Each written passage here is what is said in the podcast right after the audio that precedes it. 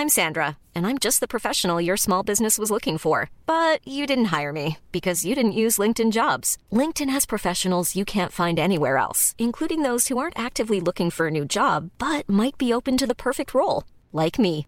In a given month, over 70% of LinkedIn users don't visit other leading job sites. So if you're not looking on LinkedIn, you'll miss out on great candidates like Sandra. Start hiring professionals like a professional. Post your free job on linkedin.com/people today.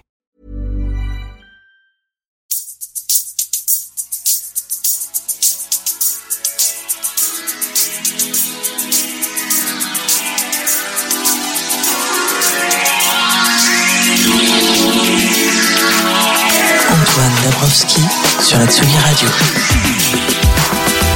Bonsoir, bonsoir. Tsugi Radio ce soir sera votre fournisseur officiel de douceur puisque nous sommes en direct euh, toute la soirée de la 28e Fiesta des Suds à Marseille. Cédric Lalanne a installé notre sonomobile au cœur de l'esplanade J4. Face à nous, le Mucem, pas très loin la cathédrale de la Major. Tout autour, la mer, Méditerranée bien sûr, sans oublier quelques paquebots hein, de croisière qui, s'ils défrayent la chronique pour leur comportement pas toujours éco-responsable, donnent néanmoins une fière allure à ce site, site incroyable hein, qu'investit le festival pour la seconde année. Un festival qui s'est toujours pensé depuis sa création comme un lieu de rencontre et de métissage, à l'image de cette deuxième ville de France qui depuis plus de 2000 ans accueille des vagues d'immigration venues des quatre coins de la planète. À Marseille, c'est sûr, on connaît bien la musique venue d'ailleurs. Alors c'est en toute logique hein, que Tsugi Radio vient cette année encore vous faire vivre cette fiesta des Suds. De la musique venue d'ailleurs, il va en être question dans cette soirée donc avec Barra Frequencia, dernière recrue du label marseillais Chinese Man Records, dont la basse musique tropicale emprunte autant à la cumbia qu'au reggae ou à la salsa. On va aussi bavarder avec le duo Chege et leur musique qui navigue elle entre Kinshasa, la Caraïbe, Détroit et Barbès. Vous entendrez aussi la chanteuse londonienne Alani, Dombrance et son gouvernement fantoche. Et enfin, euh, nous retrouverons avec plaisir Irène Drezel, dont vous allez pouvoir vivre en direct et en intégralité à partir de 22h10 le live ici sur la scène Major. À mes côtés pour cette grande soirée, impossible de ne pas accueillir le directeur des rédactions de Tsugi et inconditionnel de l'OM, mon ami Patrice Bardot. Bonsoir Patrice. Oui, merci Antoine, quelle présentation. Mais on est surtout ra- d'accueillir euh, Hocus Pocus, qui est notre premier invité de la soirée. C'est ça, Sylvain et DJ Grimm qui sont avec nous. Bonsoir, les garçons. Bonsoir. Alors moi j'ai envie de leur de- demander une question, c'est vrai que Hocus Pocus, bah, ça faisait 7 ans, on n'avait plus trop ent- entendu parler d'eux, on savait plus euh, ce qui allait se Plus, passer. même plus que sept ans. Voilà, peut-être plus. Donc qu'est-ce qui vous a donné envie de replonger, de redémarrer le projet? Bah, en fait, c'est Grimm qui, est- qui- qui a évoqué l'idée de, de faire un- une tournée anniversaire pour euh, les 15 ans, les je sais même plus. Les 10 ans de Place euh, 54. Les 10 ans de Place 54, euh, notre deuxième album euh, acoustique, on va dire. Et, euh, et voilà, moi ça m'a plutôt botté, surtout qu'on a fait une date ensemble à Nantes pour l'ouverture d'une exposition sur le rock, dont vous avez peut-être entendu parler au, au Château des Ducs. Et euh, du coup, euh, on a retrouvé ce feeling en répétition, euh, ce truc de jouer ensemble. Oui, c'est revenu au- automatiquement. euh, Ouais, ouais, assez vite. Et du coup, on s'est dit, bah, allons-y, mais plutôt dans des conditions estivales, euh, sans pression. Donc, euh, plutôt, voilà, les festivals d'été. Et là maintenant, euh, bon, au fur et à mesure que vous, vous jouez de plus en plus, est-ce que vous vous dites, bah, on va continuer, c'est une, histoire qui va pas être un one shot, on va dire? En fait, là, on, se fait vraiment plaisir. Et oui, on a, on a fait des, superbes scènes. On a commencé par La Réunion, on a fait les Franco, on a fait Solidays, beaucoup de choses. Et euh, on s'est limité déjà à cet été. Puis là, on déborde un peu. Donc, on fait durer le plaisir avec des dates euh, en octobre. En, il va y avoir en décembre euh, des, choses plus caritatives comme le Secours Populaire ou les, les rockers ont du cœur. Et euh, après, on n'a pas, comme on n'a pas forcément de de- d'envie ou de, de temps à dégager pour faire d'autres albums, ça, ça, ça ferait un peu bizarre de continuer à tourner éternellement avec le, le même set. Donc en fait, Oui, je pense qu'à un moment, ça va être limité, que c'est bien de faire des, des tournées exceptionnelles comme ça, de faire des revivals. Malheureusement, tout le monde pourra pas euh, nous voir. Il y en a beaucoup qui nous disent ouais, vous venez pas à Lille, vous venez pas à Metz, etc. Même à l'étranger, on nous demande. Mais voilà, on s'est dit ok, essayons de de faire vraiment une tournée exceptionnelle, de se faire plaisir, d'avoir un format punchy où on réunit euh, tous les nos meilleurs moments de live parce qu'on a tourné pendant 10 ans et qu'en en fait euh, on a appris la crème de, de ce qu'on savait faire sur scène avec Hocus Pocus, on l'a compacté pour faire un, show euh, assez patate d'une heure, une heure et quart. Et voilà, on n'est pas reparti dans, un, dans, une, carrière, une suite de carrières d'Hocus Pocus. Mais comment vous, comment vous retrouvez votre public après vous, le- vous sentez qu'il y a des gens qui étaient là au début, vous avez des, des nou- nouvelles personnes qui sont là pour vous voir? Comment ça, comment ça se passe? La, la musique s'est transmise quand même. Il y, a, il y a eu des sauts de génération, j'ai l'impression. Ouais. Maintenant, c'est vrai que c'est des gens qui nous ressemblent. Euh, Beaucoup sont devenus papa, maman. euh, Ils viennent avec leurs euh, enfants. Ouais, ouais, ouais. Non, mais il y a ça. Donc, euh, c'est pas un public ultra euh, dynamique, on va dire. on sent la fatigue de la parentalité. C'est Euh, les enfants qui bougent. Ouais, ouais, ouais. Non, mais franchement, ça s'est super bien passé. Et puis les gens viennent nous voir après les concerts. Ils sont, ils sont enchantés de, de nous retrouver et de, et de revivre les sensations qu'ils avaient vécues des, des années auparavant, sans être euh, un vieux nostalgique. Mais euh, on a eu aussi des moments de, à la fois un peu de malaise et des moments un peu surprenants où on a joué avec des groupes de rap de la nouvelle génération. Je pense à un Ouais. concert en Vendée avec Columbine où on s'est retrouvé devant un public de 17 ans environ et, euh, et c'était assez difficile. On était assez déstabilisés parce qu'ils n'ont pas du tout les mêmes codes Ouais. et qu'ils bougent à des moments où on s'y attend pas, ils réagissent à des moments où sur des choses euh, assez surprenantes. Oui, et au final, ça l'a fait quoi. Ouais, C'était justement une question que j'avais envie de vous poser. C'est par rapport à, l'univers du hip-hop français qui a, qui a beaucoup évolué hein, de- depuis. euh, comment vous vous situez par rapport à ça? Bon, on se pose pas Ça vous intéresse ou? Mais moi, j'en écoute beaucoup. Je suis toujours curieux. Et que j'aime ou que j'aime pas, j'essaie toujours de, de comprendre. En tout cas, euh, c'est plus une analyse qu'autre chose en tant que beatmaker, euh, que rappeur aussi. J'essaie de, de comprendre, d'analyser un peu euh, ce qui se passe euh, artistiquement parlant là-dedans. Et euh, après, euh, ouais, non, ça nous parle pas toujours. Mais euh, nous, on cherche pas à se positionner. C'est vrai qu'on a fait notre truc, on a notre singularité et, et ça, ça a évolué dans le bon sens, je pense. Euh, ça s'est diversifié, euh, décomplexé aussi pour beaucoup, et ça, c'est plutôt cool. Euh, n- non pas qu'il n'y avait pas de succès avant pour le rap en France, et Hocus Pocus en est, en est une des preuves, mais le, le fait de voir aujourd'hui les musiques urbaines, ce, ce terme horrible, enfin on a eu les musiques électroniques, maintenant c'est votre tour. Les musiques urbaines euh, caracolées en tête des ventes, ça vous inspire quoi Hocus Pocus?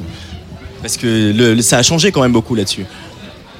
En fait, ça, nous inspire. euh, c'est l'évolution de, toute musique en fait, que ça soit le, jazz, le rock, etc. Le hip-hop en fait était underground et à un moment en fait devient en fait on dit, aujourd'hui que le, hip-hop est devenu la pop d'aujourd'hui.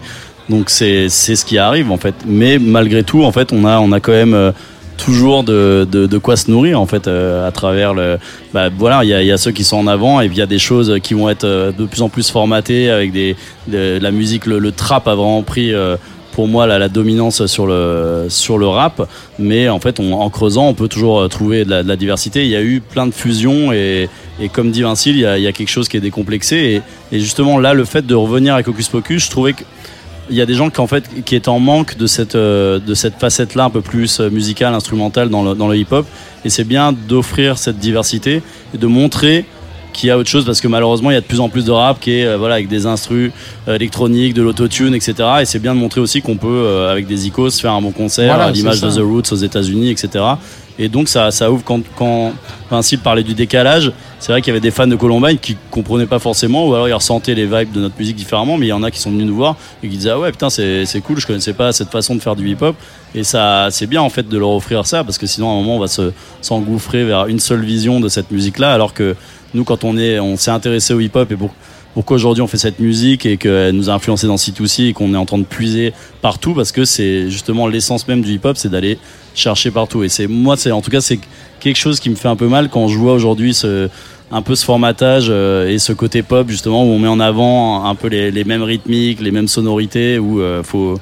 mais comme d'hab faut aller creuser, faut aller diguer, il y a moins ça, on va moins diguer dans les bacs, il faut euh, il faut voir parmi les streams euh, Dans les streams, c'est ça, on dit que dans les Voilà, streams. J'ai l'impression qu'aussi, il y a une subtilité que nous, en vieux ringard, on capte pas forcément. C'est-à-dire que Non, mais On se calme, on se calme. C'est-à-dire que euh, ce, ce truc qu'avaient aussi les générations plus anciennes à notre époque, de dire que tous les sons sonnent, sonnent pareil, parce que voilà, on faisait tous un petit peu du DJ premier ou on faisait tous un petit peu du J Dilla à un moment. Et aujourd'hui, bah voilà, tout le monde utilise un peu la même snare de trap, euh, les mêmes les mêmes sons de TR 808 Et euh, l'autotune. et l'autotune. Donc ça formate, mais il y a quand même euh, des choses qui nous échappent en en n'étant pas forcément. Enfin, j'imagine, en tout cas, en n'étant pas euh, vraiment amateur du truc, il y a forcément des choses qui nous échappent aussi. J'ai une question euh, pour vous aussi. C'est euh, bon, vous avez eu ces projets solo, C2C, enfin solo, non, mais des escapades en dehors, en dehors de- d'Ocus Pocus, C2C Alta. Alta aussi. ouais. Voilà, qu'est-ce que ça vous a apporté? Est-ce que ça vous a apporté un regard différent sur Ocus Pocus aujourd'hui? Est-ce que bon, ça enrichit euh, votre projet? Bah, ce que je me dis, c'est que si aujourd'hui on se lançait sur un projet d'album d'Ocus Pocus, ça, ça sonnerait totalement différent de ce qu'on a pu faire avant parce que forcément ce serait imprégné de l'expérience euh, électronique, si on peut dire ça, de, de C2C. Et de la même manière, quand on a commencé à travailler sur l'album de C2C, nous on sortait de 10 ans aussi quasiment de Hocus Pocus, donc on était vraiment très imprégné de cette culture euh, organique, euh, des sons vintage, etc. Alors que Atom et Pfel, eux, sortaient de leur expérience BitTorrent où ils étaient beaucoup plus dans des sonorités dubstep, etc. Donc eux, ils nous ont un peu retourné le cerveau en nous faisant écouter ces sons-là, etc. Et nous, il a fallu qu'on fasse aussi, euh, l'effort de, s'imprégner de tout ça parce que il fallait que ce son-là, il fasse partie du, euh, projet. Et je pense qu'on a, on a bien réussi à faire la synthèse de nos deux univers dans cet album. Et, et aujourd'hui, je pense que ça a influencé tous euh, notre travail de producteur. Ouais. Alors si on n'est pas sûr qu'il y ait des nouveaux Hocus Pocus, est-ce qu'il va y avoir euh, des nouveaux morceaux de C2C Ouais, je pense que je pense qu'il y en aura. C'est vrai qu'on on- on- on- de chacun de notre côté, on bosse sur nos, nos talents entre guillemets de beatmaker. Euh, on, on essaye de de s'améliorer chacun de- dans notre coin et c'est ce qui a toujours fait la qualité de ce collectif là c'est que on laisse du temps et on se retrouve pour euh, pour être fort quoi avoir plein d'idées et des univers différents chacun à proposer aux autres. Et là c'est ce qui se passe en ce moment. On a Pfel qui a lancé son projet solo qui s'appelle Edan. On a Atom qui a, qui a lancé Parade. On a Grim qui a lancé Grand Turn et Alligators. Donc tout ça ça va donner de la force à ce projet. Et si à un moment on décide de se réunir et je pense que ce sera le cas euh, ça va être euh, ça va être riche en tout cas. Il y aura plein d'idées et en plus plein d'expériences euh, personnelles à partager ouais. Et des nouveaux morceaux d'Alta Ça c'est en cours, ouais. Il y a- Ouais. Il y a déjà plein de trucs dans les tuyaux. Euh, Jason, il a, il a une- un millier de textes qui attendent. euh, Ah bon, ça c'est c'est surprenant ça, tiens. Donc euh, voilà, moi je, je suis dans les starting blocks aussi pour la prod, mais j'essaie de taffer mon album solo, donc euh, voilà. Eh ben, en tout cas, merci beau- beaucoup Grim et Vincile d'être venus au micro de la. Tsugi. Radio. Euh, Vous jouez euh, euh, dans euh, ben, 49 minutes très précisément, Ah ouais. juste euh, pas loin de là où on est, là sur la, La grande scène, monte. face à la mer. Euh, jouer face à la mer, c'est pas mal, non Quand même, c'est un avantage cool. du sud. hein, On a fait hein. face à la montagne, là, face à la mer, ça va être bien. Bon bah en tout cas break a leg pour ce concert de tout à l'heure. Merci beaucoup. On va écouter un peu de musique quand même. On va se replonger en 2010 avec euh, cette ouverture de l'album qui est à moi un, un de mes un des albums d'Ocus Pocus, Ocus Pocus que j'ai le plus écouté. C'est 16 pièces. Beautiful Loser avec Alice Russell. Ça vous va? Bientôt 10 ans. hein. Ocus Pocus sur la Tsugi Radio. La Tsugi Radio en direct de la Fiesta des Suds à Marseille. Wouh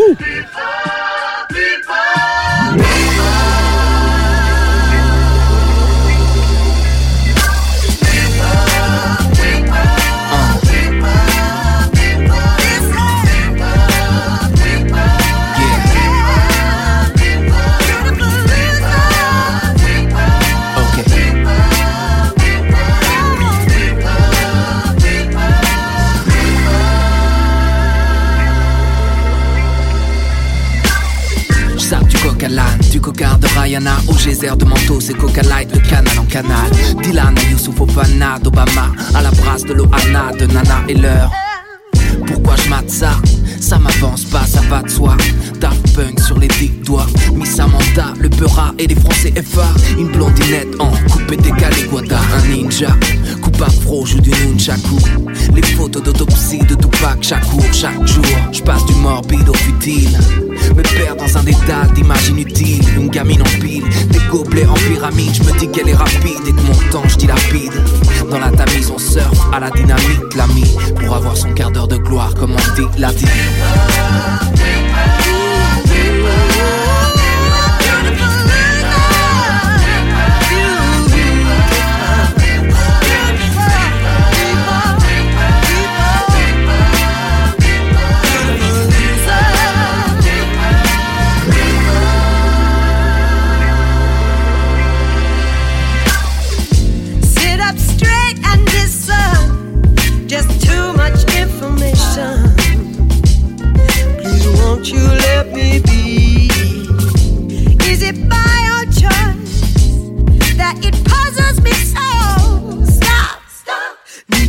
Off. Yes, it's time to go.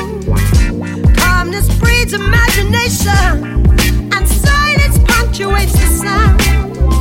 It's a very numbing feeling as our pencils hit the ground. The quiet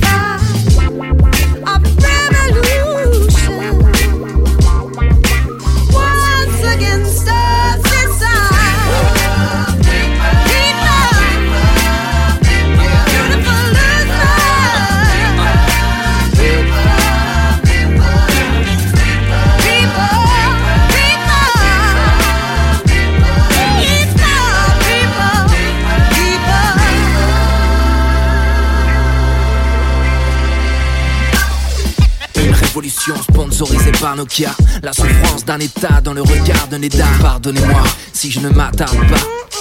Mais je préfère l'hélicoptère façon Kamasutra et mis sous crack. Britney, la boule à Z, l'or, le boule à l'air, à l'aise comme Paris, t'as vu la scène? J'ai la pupille carrée, les yeux injectés de sang. À force de fixer l'écran dans l'écran, je rentre dans les rangs. Lentement, sans élan, égarant mon temps dans les rangs, plan sur plan. Truqué comme portable et popcorn. Yankee comme portable et hot dog. Et top modèle. En pleine crise, chausser les skis. Bankable comme Bruni Tedeschi. Peu d'esprit, juste une esprit de la vie, une pâle copie. Une industrie qui balbutie. Une industrie qui balbutie.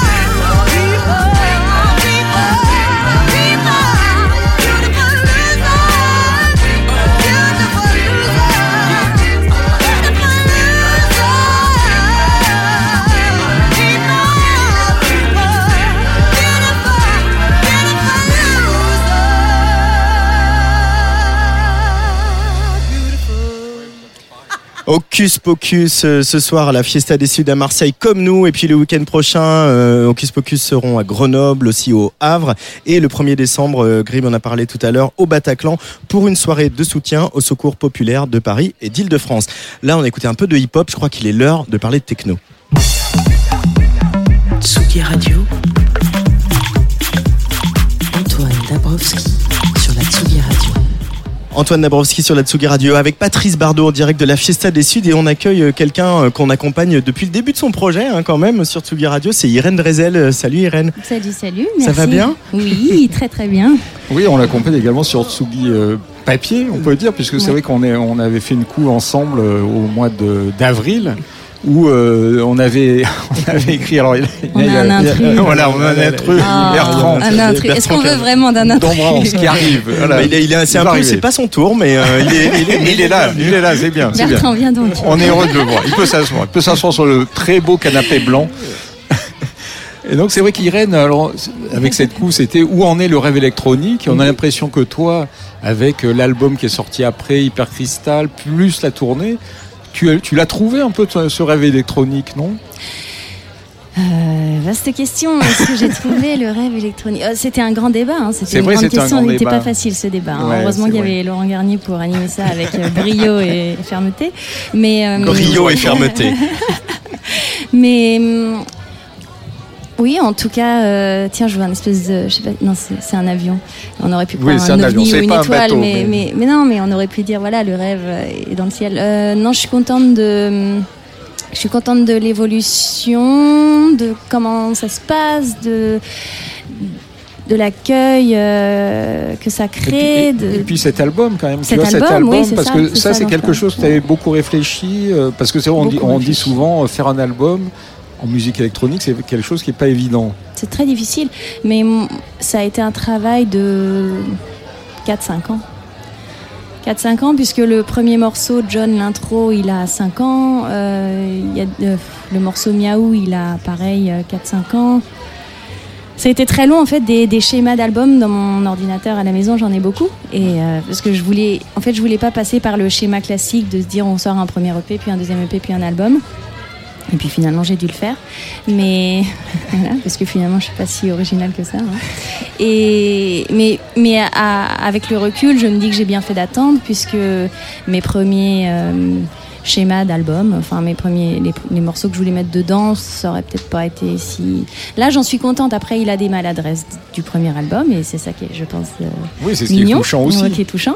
Et j'aime- d'ailleurs, j'espère garder un peu cette maladresse tout au long de la suite. Et Mais voilà, enfin, j'en suis contente et oui, ça a été un long travail en tout cas. Mais après, aujourd'hui, tu as aussi un atout, c'est de pouvoir le retranscrire sur scène. Oui, c'est un peu comme alors- Bertrand qui est là, mais c'est vrai que tu as cet atout-là. Mhm. Le les gens, le public te découvre aussi sur scène. Oui. Tu as cette présence qui irradie. Bon, c'est gentil. Ça, c'est quelque chose que tu, tu portais en toi. ça, c'est euh, ma robe et mon, ma ceinture. Mais... Et, et les fleurs. et les, fleurs, et les fleurs. Mais en fait, c'est vrai que par contre, il y a beaucoup de, de gens qui me disent en fin de live Oh, c'est pas du tout comme l'album, l'album il est calme, j'imaginais un truc un peu ambiant, smooth. euh, que- Et en fait, euh, non, ça tabasse. Bah oui, en fait, euh, ça n'a rien à voir. Mais surtout, c'est- c'est- cette représentation que tu as, ça, Oui. ça- ça te vient d'où ça se, voilà, ce côté, euh, j'incarne quelque chose, euh, je suis une showwoman, on peut dire. Euh, ça, ça me vient d'où? Un blanc. Ça me vient d'où Euh, C'est compliqué, je sais pas. C'est c'est de, en tout cas, c'est 100% ma, ma personnalité. C'est 100% le reflet de ma personnalité. Parce que parce que c'est pas envisageable de, de, de regarder son laptop sans lever les yeux et en s'habillant avec un pauvre t-shirt quoi. C'est c'est ça aussi que tu veux dire. C'est que Oui, monter sur fait, scène c'est une performance Voilà. quoi. J'aime- J'aimais bien cette idée du spectacle. Mm. Moi, quand je vais voir un artiste, j'aime bien cette idée du spectacle. Bah, Tom Brance, à côté de moi, il, est drôle dans son costume de, Ah, de, de, voilà. de- On- de on va y maire ou de président. voilà. Donc, j'ai- j'aime bien, moi, cette idée de spectacle. Comme Jacques, comme Rhône, ils ont tous proposé. C'est des artistes qui, moi, m'ont beaucoup marqué. Et puis, dans, dans la musique pop quoi, j'ai d'autres artistes référents comme Grimes ou d'autres euh, gens comme ça. J'aime voir quelque chose. J'aime qu'il se passe quelque chose. J'aime être. euh, avoir euh, des couleurs, des choses un peu comme ça. Et dans l'univers techno, j'ai l'impression qu'il n'y avait pas vraiment ça. Et, mais je voulais quand même faire de la techno, donc j'allais pas revêtir un vêtement ou un style qui n'était pas forcément révélateur de ma personnalité. Donc j'ai décidé de mettre toute ma personnalité sur scène, avec toute ma personnalité musicale, et ça fait ça. Oui, ça crée, ça C'est crée, le- ça crée quelque chose. Ça, ça crée C'est quelque le, chose. c'est le mélange 100% Irène. Hein. C'est- Par contre, c'est... c'est- Et ouais. est-ce que tu penses créer une sorte de modèle pour d'autres gens là Tu as parlé de Rhône et tout ça pour d'autres d'autres femmes aussi. Je, euh, je sais pas. Je pense qu'il y a sûrement. euh, oui. Enfin, je sais. Oui, ce serait, ce serait rigolo. Ce serait bien euh, s'il y avait c'est- des, des petites. euh, des- et je pense qu'en tout cas, ça motive euh, une fille qui voit ça. Elle se dit, Ah, moi aussi, je peux le faire. Puisqu'en fait, c'est ça. Quand on voit un artiste qu'on aime, on se dit, Ah, moi aussi, j'en suis capable. Ou en tout cas, ça. Euh, Il y a, euh, alors ça n'a pas encore tout à fait changé dans le hip-hop, mais dans la techno, il y a quand il se passe quand même quelque chose au niveau Oui. de la place des femmes euh, aux platines, euh, en live, sur scène, etc. énormément. On voit ici, je pense, je leur fais un clin d'œil parce que c'est nos copines, mais Mila Dietrich euh, qui est résidente, Bien qui sûr. vient de Marseille, euh, avec Sarah Zinger, etc. Euh, vous vous parlez entre vous connaît, bah, Je sais que vous vous connaissez, mais vous parlez de ces sujets-là, de voilà comment il faut jouer des coudes, comment il faut être plus maline, comment il... Mais je crois qu'il y a une différence. Non, parce qu'en fait, moi, je suis, je suis, je pense que je suis vraiment d'un autre registre. Je suis plus de, l'ordre du, du registre circassien et spectacle, puisque c'est vraiment un Et tu spectacle. vis pas à Paris aussi euh, Et je vis pas à Paris, bon, mais, elles, elles sont DJ. Je pense que c'est plus difficile en tant que DJ. Les DJ, ça, c'est difficile, je crois, de se faire une place. Enfin, moi, j'avais une amie qui était DJ il y a, il y a 10 ans de ça. Elle me disait, Ah, c'est super dur de se faire une place en tant que femme, c'est vraiment dur. Moi, je ressens pas ça. Après, je saurais pas si un programmateur m'a pas programmé parce que j'étais une fille. Je le- en fait, je le saurais jamais. Il me le dira pas. Mais c'est différent. Et puis, j'ai un garçon à mes côtés sur scène. C'est, il y a pas ce truc 100% féminin. Je pense pas. Mais avec les, pas. avec les DJ, tu partages aussi euh, cette motivation qui est de faire dan- danser les gens. Par contre, oui. Ouais. Ça, c'est une, une Ouais. de tes motivations principales?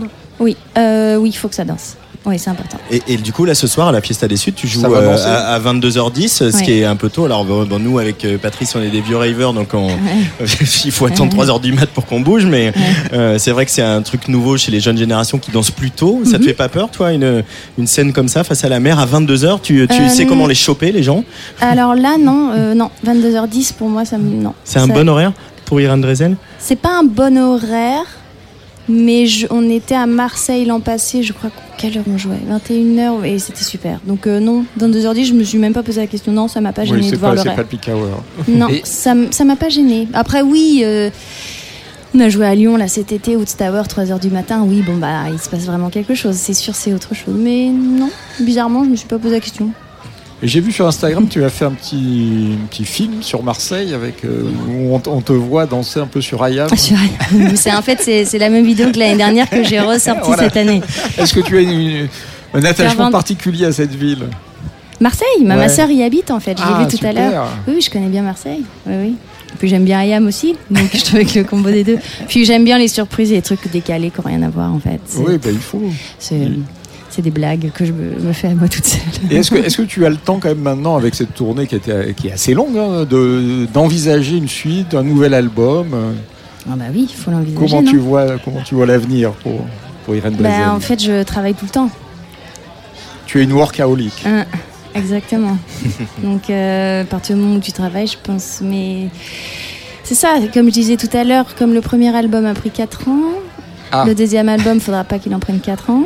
Non, parce que sinon Hein, avec le, réchauffement climatique, on n'est pas sûr de pouvoir l'écouter. Voilà. Donc, euh, c'est sympa, hein. Ambiance, écoute. euh, Patrick, c'est très positif. bah, en même temps, il y a Non. un côté ça sur le dance floor, la, la danse avant la fin du monde, quoi. Si, euh, si c'est la fin du monde, autant danser, non? C'est ça. Tu es pas d'accord Ouais, si, si, je suis d'accord. Eh ben, on écoutera Hyper Crystal jusqu'à la. Jusqu'à...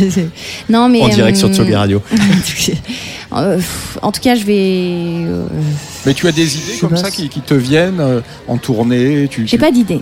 J'ai pas d'idée qui me vient. Alors ça, c'est vraiment un mythe. Non, j'ai pas le truc, le machin, le voyage, et j'ai entendu ces sons, et tout d'un coup, je me suis sentie. Non, Ou j'ai vu tout. Isabelle Balkany et j'ai fait un Ah, morceau.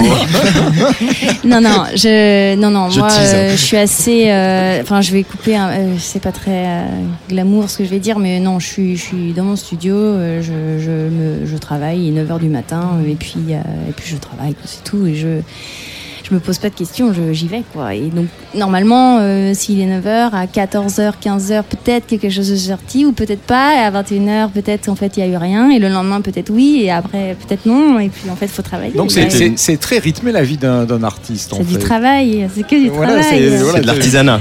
Mais oui, c'est de l'artisanat, c'est ça. Moi, je fais que bah, je, je travaille. Je me dis de toute façon, bah faut travailler, c'est tout. Je j'ai pas, mais non, j'ai pas l'onction qui me tombe sur la tête. Et le... Non, malheureusement, Ah, je devrais dire ça. en fait. Je suis nulle. Mais non, je suis non. mauvaise. mais, euh, mais je non, fais pas non, rêver les gens. hein. Mais tu dis, tu, tu es- c'est, c'est- comme tu as dit, c'est tout Irène. C'est tout Irène. Tu, tu Ah, je tout. suis sincère. Euh, en tout cas, ce, ce live de ce soir euh, sur la scène Major euh, avec la mer en face de toi et la cathédrale de la Major dans le dos, on va l'entendre en direct sur la Tsugi Radio. Oh, contente, Euh, bah, nous, on est super contents Mm, aussi. C'est un, hein, un beau cadeau. direct Ouais, mais ça. du coup, c'est un one shot. Hein, voilà, il y aura pas de replay. On le, on, on le Voilà. joue. Mm. Et puis euh, voilà, il y a verra une bien. petite, il y a un petit track Bah, supplémentaire, c'est vrai. toujours un track. L'autre jour à détonation, tout est tombé avec les vibrations. Mais là, ils m'ont lesté mon piano.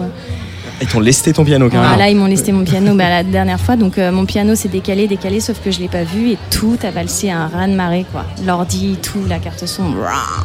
Mm. Là, il y a, le Mistral s'est Voilà. calmé Donc ce soir, peur. donc ça devrait aller. Non, j'ai peur.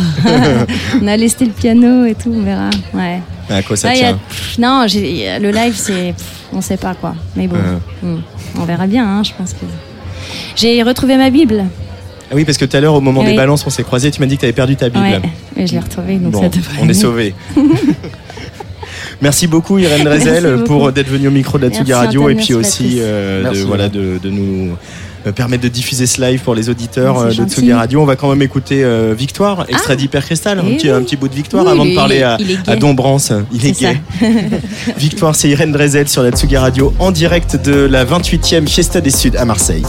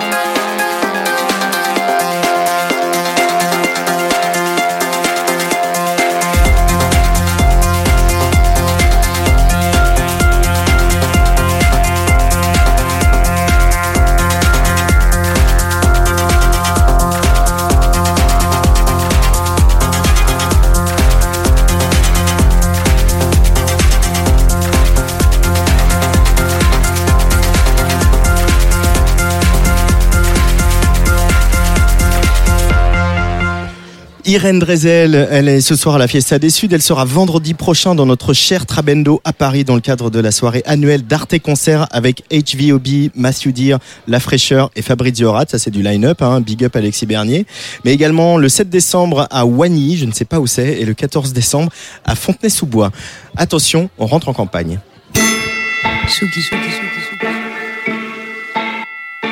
Radio. Dabrowski sur la Tsugi Radio.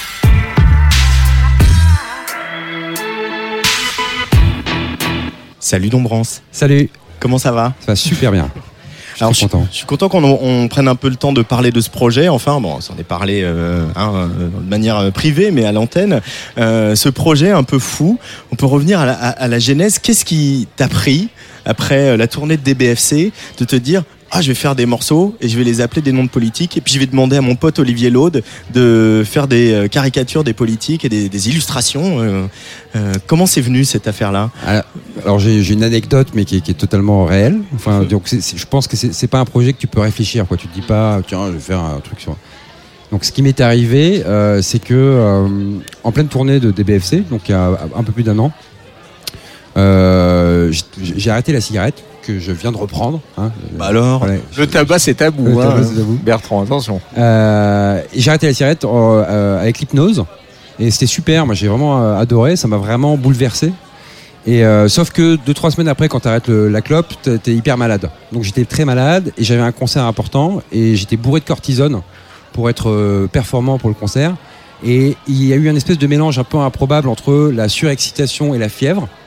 Et j'avais une séance de studio avec Léonie Pernet. Euh, je devais mixer son, son fabuleux titre euh, Butterfly. Et euh, elle était en retard. Et j'avais une heure à tuer. J'ai branché mes synthés et j'ai commencé à jouer. Et il y a un synthé qui, qui commençait à jouer et j'entendais le synthé faire François Fillon, c'est François Fillon. Donc, je me suis dit, j'étais comme ça. Un peu, euh. J'avais les vieilles gouttes, j'étais là, qu'est-ce que c'est Ça m'a fait beaucoup rire sur le moment. J'étais tout seul dans mon studio, ça m'a fait rire. Bon, je me dis, bah, je vais enregistrer la voix. Si je l'entends, je, je l'enregistre. Je l'enregistre. Léonie arrive. Elle fait, mais qu'est-ce que tu es en train de faire Surtout Léonie et François Fillon, t'avais ouais. pris le bon exemple. hein. pareil. Mais ça l'a fait marrer. Donc je me suis dit, bon, si Léonie euh, rigole, je tiens peut-être un truc. À la fin de la journée, elle part. Et j'avais juste une demi-heure pour faire une petite vidéo un peu débile pour faire rire mes, mes copains, quoi. Ouais. Donc je poste la vidéo sur Facebook. Et là, euh, bon, il y a pas mal de réactions. Et ce qui m'a vraiment fait marrer, c'est que j'ai des, euh, des, des copains étrangers de, que je connais depuis maintenant quelques années, euh, des Allemands, des Mexicains, euh, et qui eux ont réagi sur le morceau en disant oh, putain le morceau il est charmé, euh, mais parce que eux ils savent pas qui c'est François Fillon, donc ils avaient pas du tout cette lecture qu'un Français peut avoir. Donc le soir, euh, je, rentre chez moi, je dis voilà, qu'est-ce que c'est que ce truc, qu'est-ce qui m'est arrivé? Et dès le lendemain, mon cerveau commence à bouillir, et là je, commence à avoir plein d'idées qui, arrivent. Et en trois semaines, j'en ai fait 10. Mais justement, quelque chose qui démarre un peu comme ça, comme un gag, Ouais. d'un seul coup, ça devient sérieux. Est-ce que c'est pas effrayant? C'est totalement effrayant. En fait, c'est devenu sérieux à partir du moment où trois semaines après, je, je- je donne mes démos à Antonin, euh, mon tourneur et ami. Mm. Je lui dis, écoute, euh, voilà, je, je sais pas ce que j'ai branlé pendant trois semaines, j'ai fait ça, je sais, je sais pas quoi en penser. Il, me fait, il écoute, il fait, putain, mais c'est c'est n'importe quoi, c'est génial. Il part en Angleterre pour le festival, euh, le festival à Brighton, euh, Great Escape. Great Great Escape. Escape, et il fait écouter à Jean-Louis Brossard. Ah, papy. Et là, papy dit à Antonin, c'est génial, je prends pour les trans. Donc moi, je T'avais pas de live de près J'avais euh, rien. J'étais parti dans mon délire à faire mon truc. Je faisais chier ma femme euh, tous les jours en disant ah là, je, suis- je suis sur Balkany, machin. C'était n'importe quoi. Et j'étais là. Et au bout de trois semaines, j'étais déjà en train de dire je- bon, ok, tu fais le hall 9 Il faut que tu fasses, il faut que tu prépares le live. euh. C'était c'était n'importe quoi. Et, euh, et- mais finalement, en fait, ce projet qui partait d'un gag euh, est devenu pour moi un, terrain de jeu fantastique où j'ai pu exprimer euh, plein de choses et euh, et c'est vrai que c'est parti sur un côté gag. Le François Fillon, il y a un côté un peu euh, rigolo parce que tu vas mettre un, un track techno-électro avec François Fillon derrière. Mais sur plein d'autres morceaux, ça m'a permis d'exprimer d'autres choses en fait. Mais euh, je voudrais que Cédric Lalanne, euh, qui euh, a la technique, envoie un petit peu le, le, le raffarin. Euh, voilà, fait, fait monter un peu l'espèce de tournerie disco, la, la, la, la, la charlet ouverte, euh, voilà, le gros filtre, etc. Comment, comment Dombrance, euh, à un moment, un personnage comme Raffarin peut inspirer ça C'est quand D'où il- ça vient T'as essayé de l'analyser avec Je- un peu de recul Je pense que je, je pense que j'ai pas encore assez de recul pour ça. Par contre, quand dans ma, dans, sous ma douche, j'ai commencé à faire et farin.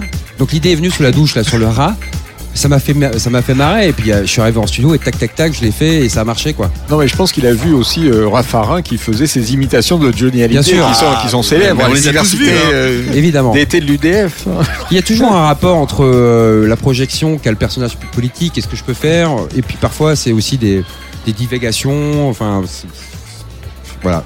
Mais du coup, à un moment, est-ce que tu t'es documenté sur eux, euh, au-delà de, de- de l'écume médiatique euh, qu'on a tous sur eux? Est-ce que tu es un animal politique? Est-ce que tu es un bouffeur de presse, Ouais, euh, Dombrance J'adore la politique. Je trouve que c'est un, je trouve ça, je trouve que c'est un, c'est c'est passionnant. Enfin, c'est quelque chose où, évidemment, c'est quelque chose que, qui nous concerne tous et, euh, et voilà. Je pense qu'en plus, on vit une période trouble et extrêmement compliquée. Et mais moi, en fait, c'est pas, un- ce n'est pas un projet politique. Non, ben, c'est un ben- projet presque apolitique quelque part. Ouais. Et finalement, c'est un projet qui, qui où j'ai pu, euh, parce que moi, mon seul but dans la vie, c'est de faire danser les gens. Je m'en suis rendu compte un peu sur le tard, mais euh, c'est le truc qui me fait le plus vibrer aujourd'hui, c'est de faire danser les gens et euh, et de pouvoir faire danser les gens et tout en ayant euh, un terrain de jeu pour amener les gens quelque part et m'amuser avec ça. Et ben, euh, en fait, je m'éclate. Et est-ce que c'est une manière, justement, tu dis, euh, c'est une manière de mettre tous les hommes politiques au même niveau, d'une une certaine manière, de- pas de les ridiculiser, mais de dire, bah tiens, pensons à un, au- un autre avenir politique que cela? Exactement. Moi, je pense que c'est, c'est, euh, je m'en suis pas rendu compte sur le moment. C'est pas quelque chose que j'ai analysé, mais euh, je pense, je crois dur comme fer qu'aujourd'hui, la solution, elle ne vient pas des politiques, elle vient de nous. Et, euh, et je pense que c'est un truc où tout le monde commence à prendre conscience de ça. C'est-à-dire que le monde de demain, il se fera par rapport à ch- aux petites actions qu'on peut faire nous tous les jours, et que finalement, euh, moi, ce qui me dérange le plus, c'est de mettre autant de responsabilités sur des politiciens qui ne sont là que pour se faire élire, et il y a quelque chose un peu de ridicule là-dedans. Continuer leur carrière, quoi. Il y a- Voilà, et, donc c'est et puis à la fois, euh, bah, un politicien, c'est pas non plus genre le côté tous pourris, ça m'énerve aussi.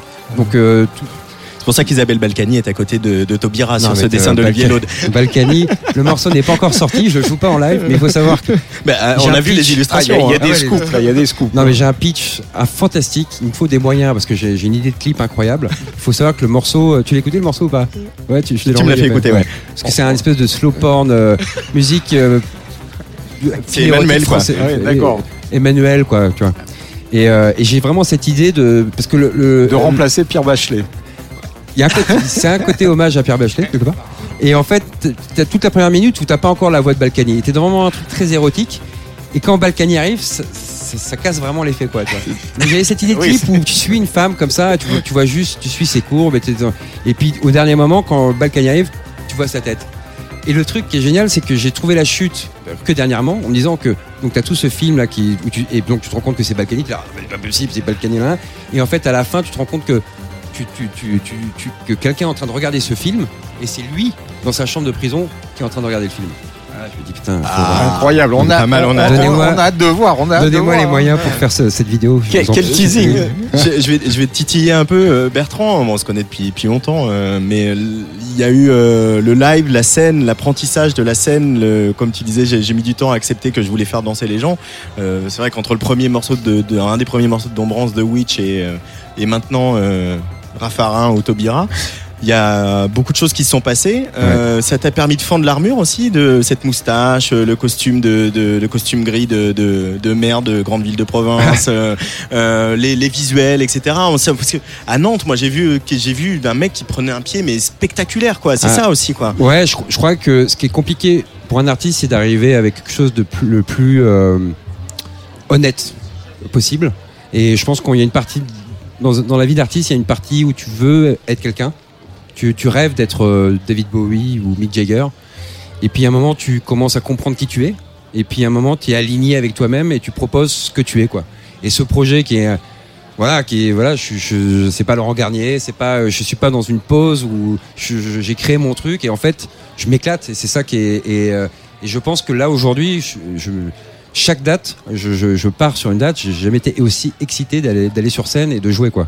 Alors, est-ce que ça veut dire, parce qu'on on a Atsugi Radio, Atsugi en général, on a eu beaucoup de faiblesses aussi pour euh, DBFC. Est-ce que ça veut dire que DBFC aujourd'hui, euh, c'en est où? Alors, bah, DBFC, David, euh, David Shaw, mon compère, euh, euh, avec qui justement j'ai pu apprendre et, et- et développer plein de choses. Et je pense que je, vous avez je- appris la scène ensemble aussi. Vous avez vous avez beaucoup travaillé ensemble. On a beaucoup ce- travaillé sur- ensemble et je pense qu'on a développé plein de choses ensemble et euh, Oui, c'est un, formidable projet scénique. hein, voilà et, hein, et- à ses côtés euh, justement j'ai j'ai réussi à développer et je pense que je j'en serais pas là aujourd'hui si on n'avait pas eu euh, des BFC. Euh, après ça, on a mis beaucoup de temps, on a passé beaucoup de temps ensemble sur la route à faire les donc on était, je pense qu'on est tous les deux assez contents d'avoir un, un moment de pause pour faire chacun un peu euh, nos trucs. Et on attend des nouveaux morceaux de David Cho and the Beat aussi. Ils arrivent. Parce que- oui, Ils je arrivent. sais, je sais, mais ça, ça fait longtemps qu'on attend. hein. Ça fait longtemps que je le dis. Oh, moi, hein. il, est, il, est, il est à Bruxelles. Il est à Bruxelles. Il est à et Bruxelles. il, faut, Il du temps. Il est bien, ça arrive. Il vient de tourner le clip là de, de son premier single qui s'appelle Please Please Please, qui va bientôt arriver. Et voilà, donc je pense que là déjà, chacun on va faire ça et puis euh, très rapidement on va se mettre à, Vous allez vous relancer. on va se relancer, voilà. Quand, Bah, super. quand, quand, quand- j'ai- j'ai- j'allais le- j'allais le voir à Bruxelles. Mais euh, du coup, Dombrance, euh, il y a eu donc trois singles. Il y a donc ce clip euh, de, que tu as vachement bien teasé euh, sur Isabelle Balkany. Et ça va être regroupé sur un album. euh, il faut. Parce qu'il faut aussi un, un objet pour remettre toutes les illustrations d'Olivier Laude qui Mais- sont absolument somptueuses. Quoi. Faut Ouais, dire. L'album est là, l'album est là. Il faut juste que je trouve les partenaires pour le sortir. Bah, on le sort, nous. Oui, on le sort. Allons-y. Allez. Bah, J'ai mon chéquier en plus. hein. Ça, ça tombe bien. Euh, mais alors, en plus, le problème, c'est que j'ai presque trop de choses que je ne sors pas. Parce que là, j'ai enchaîné sur des, sur les, sur- à l'international. Donc là, je vais. euh, Mais c'est ce qui est- c'est c'est assez intéressant euh, ce que dit Dombrand, c'est aussi qu'aujourd'hui un artiste n'est pas obligé de sortir quelque chose pour arriver à exister. C'est qu'il suffit vrai. de tourner, Ouais. de tourner, de faire des lives, de- d'être présent sur scène Et des pour- clips. pour- et des clips pour être là. Ouais. En plus, ce- c'est un projet. Ce qui est drôle pour moi, c'est quand les gens découvrent les morceaux et et puis euh, il y a des gens qui commencent à ils sortent des concerts et puis ils ont compris la moitié. Ils font ah ouais mais il y a Copé. Enfin et puis c'est improbable quoi. Les mecs ils se disent putain Copé il est génial. Que Quelqu'un vient de voir il dit Copé c'est génial. Déjà enfin, voilà moi ça me fait mourir de rire. Mais euh, voilà. Et puis là donc à l'international là j'ai commencé à faire Obama, Trump. J'ai bossé avec un Mexicain avec Bouffi. Je sais pas tu vois. euh, Tout à fait. Ouais, qui, qui est bah, venu qui- une journée. Non mais l'histoire est dingue. C'est-à-dire qu'il vient une journée, euh, il, il vient faire des concerts et puis il me dit ouais, euh, je passe te voir au studio. Il, il passe et puis on discute et on, on parle de, de, de- il- on parle de mon projet. Il me fait ah, on- et on parle du président mexicain. qui Ça fait un an qu'il arrive au pouvoir. Et ce fameux président mexicain, c'était un peu le Mitterrand. euh, le Mitterrand pour eux parce que ça faisait euh, au moins 30 ans que la gauche n'était pas passée au pouvoir au Mexique. Il est enfin passé, donc il y avait un côté soulagement. Et en fait, quand il est arrivé au pouvoir, ils se sont tous rendus compte qu'il était complètement fou. Donc, euh, et il me parle de ça, et je fais, mais attends, mais c'est génial ce que tu me racontes, j'ai, j'ai, un- j'ai une instru, ça va, je suis sûr que ça va marcher. Et euh, en deux heures, on a fait tout le morceau. Donc là, je me suis dit, putain, ça serait super de faire un album avec des featuring de gens de tous les pays, euh, et qui, eux, parlent de leur euh, président ou leur homme politique. Bon, on va suivre Donc tout j'ai ça. deux albums. un, en deux albums, un album international. Ben voilà. Voilà. Tu nous tiendras bien au courant. Merci Mais beaucoup, évidemment. Je vous d'être euh, Merci. venu au micro de la Tsugi Radio. On a hâte de pouvoir, j'ai hâte de pouvoir rentrer euh, Balka- Isabelle Balkany en playlist. Moi, je te le dis là comme ça. Écoute, Donc, on se dépêche de sortir ce single et on va, en attendant, on va prendre un petit drink avec euh, Valoche. allez, Hein, hein Valoche Giscard d'Estaing Hein c'est parti. Allez, ciao. Valérie Giscard d'Estaing, donc euh, vue par Dombrance et les illustrations d'Olivier Laude sur la Tsugi Radio en direct de la Fiesta des Suds.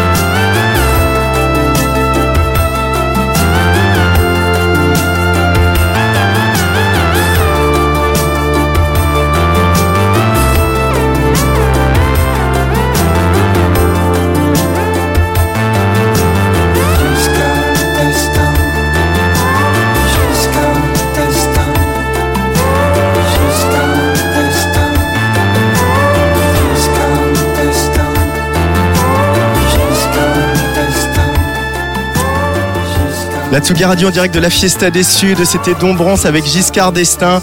Euh, Dombrance sera aussi le 22 novembre à la Maroquinerie avec euh, Robin Steiner et Ambiance. Le 13 décembre à Béthune avec Voxlo. Et le 14 décembre à la Sirène à La Rochelle avec Salut c'est cool et West Stéphane. Et moi, je suis avec Didier Varro. Euh, on est sorti de l'espace pro. Bonjour Didier Varro. Bonsoir Antoine Dabrowski. Alors je sais même plus quel est ton titre maintenant euh, exactement, puisque tu es changé de travail à Radio France. Oui, c'est un très joli titre.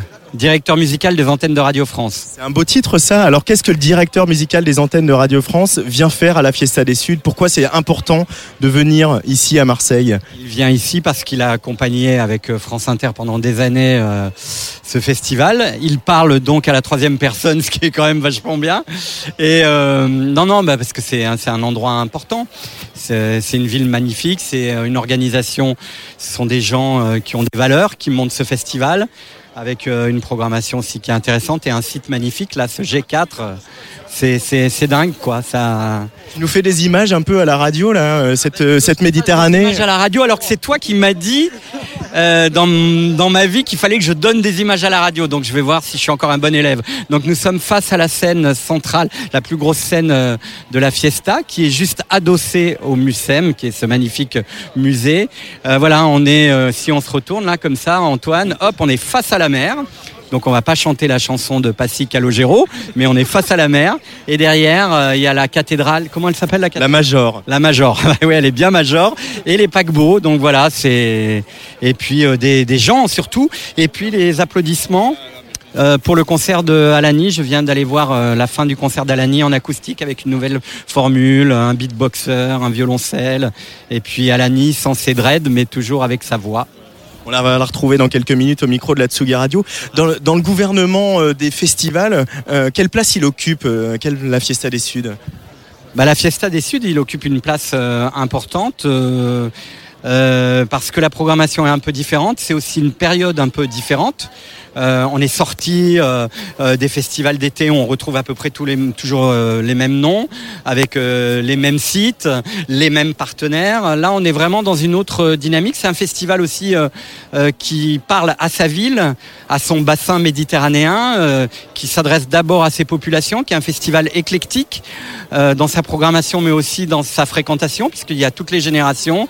Il y a des jeunes gens avec leur casquette en arrière qui ont 15 ans là devant moi, puis il y a des beaux garçons derrière qui ont 20 ans, et puis il y a des, des gens donc, qui ont 30 ans, 40 ans, euh, et il y a aussi des, des, des, des grands-parents, donc c'est bien. Et puis le festival va avoir 30 ans. Euh, C'est la 28e édition. Ouais, donc euh, 29 l'année prochaine, 30 dans deux ans. Et, et donc, euh, forcément, il y a des gens qui sont venus ici il y a 30 ans euh, et qui aujourd'hui euh, sont entrés dans la vie active avec une vie de famille. Et, et la fiesta, ça se passe euh, dans le biberon des enfants et ça donne de, de- des grands-parents, des parents et des beaux-enfants aujourd'hui. Voilà, et puis euh, c'est aussi un festival qui accueille euh, la Tsugi Radio. Donc euh, c'est donc un festival qui est dans son temps, qui sait vivre à l'heure. Des web radios. Merci beaucoup Didier Varon. On va redéambuler Dabrowski, vous n'avez à l'intérieur de l'espace pro. Vous êtes toujours aussi beau. Vous n'avez Mais pas vous, vieilli, vous, euh, vous, vous non euh, plus. Ah ben moi j'ai pris plein de cheveux blancs, mais bon ça c'est pas très radiophonique. Qu'est-ce que les mecs sont beaux dans cette ville? Alors on va mettre un petit jingle, on va regarder les mecs et je vais retrouver Lucie Taurine et Séverine Mathéis. Jingle Cédric. Tsugi Radio. Antoine Dabrowski Et elles sont belles les filles aussi à Marseille, il n'y a pas que les gars qui sont beaux puisqu'on a dans ce studio euh, Lucie Taurine, la directrice du festival et Séverine Mattei, euh, la coprogrammatrice avec Bernard Robert. Euh, bonsoir à toutes les deux. Bonsoir Antoine. Bonsoir. Comment ça va? Ça va très bien. C'est le Bah, dernier super. soir, le- ça s'est bien passé quand même cette édition de la Fiesta des Suds. Bah oui, oui, oui. Très bien, on est super contente. Il y a eu euh, une, be- un- une belle première soirée. Euh, je me retourne vers toi, Séverine, avec, euh, Catherine Ringer qui chante l'Erita. Moi, j'ai pas vu le, le- le spectacle encore. Bah, c'est un peu la patronne quand même, non, Séverine? Comment tu as vécu ce concert de, Catherine Ringer? Écoute, c'est vraiment la patronne. Nous, on l'avait accueilli, on l'avait déjà accueilli euh, plusieurs fois, Catherine Ringer, sous différents projets. Et là, vraiment, sur, sur ce spectacle-là et à la Fiesta, c'était vraiment quelque chose unique. On était ravis. Elle a fait un show superbe et c'est vraiment la, la patronne, quoi. Ouais, vraiment. Qu'est-ce qui t'a donné envie euh, justement de la, de la programmer comme ça euh, tu- Eh ben écoute, quand on m'a appelé et qu'on m'a dit Catherine Ringer veut refaire un spectacle qui chante les Rita Mitsuko, j'ai dit non, mais c'est, enfin, on a tous en mémoire les Rita Mitsuko, ça fait vraiment partie de notre patrimoine, de notre histoire, et euh, je trouve qu'elle colle parfaitement à l'image du festival et à ce qu'on a envie de, de transmettre. Et là, vraiment re- rechanter ce spectacle-là, là, c'est- c'était obligé qu'on le fasse, quoi. Euh, vous avez, euh, je ne sais pas si vous étiez déjà arrivé, vous avez entendu un peu ce que disait Didier euh, à, à- à l'antenne sur les valeurs du festival. Euh, Lucie Taurine, quelles, quelles sont-elles pour toi ces valeurs du festival euh, de la Fiesta des Suds C'est avant tout un festival populaire qui s'attache à vraiment parler à un public hyper euh, large, euh, tout en négligeant évidemment pas la programmation pour que euh, chacun puisse euh, en avoir pour son compte entre guillemets, mais surtout puisse découvrir de nouveaux talents et repartir avec une autre d'autres cultures en tête. Bon, on a l'impression justement que cette notion de festival populaire, ça se perd au fur et à mesure. C'est vrai, ne serait-ce que par le prix d'entrée des, des festivals qui sont de plus en plus chers. Et ça, c'est quelque chose auquel vous êtes attaché, ce côté populaire, au mélange des publics. En fait, tout simplement, nous, on, enfin, on tient une politique de prix très basse, on a une politique d'invitation très large, et si on s'amusait à, à changer ça, de toute façon, ça fonctionnerait pas. On est quasi, voilà, on va bientôt avoir 30 ans.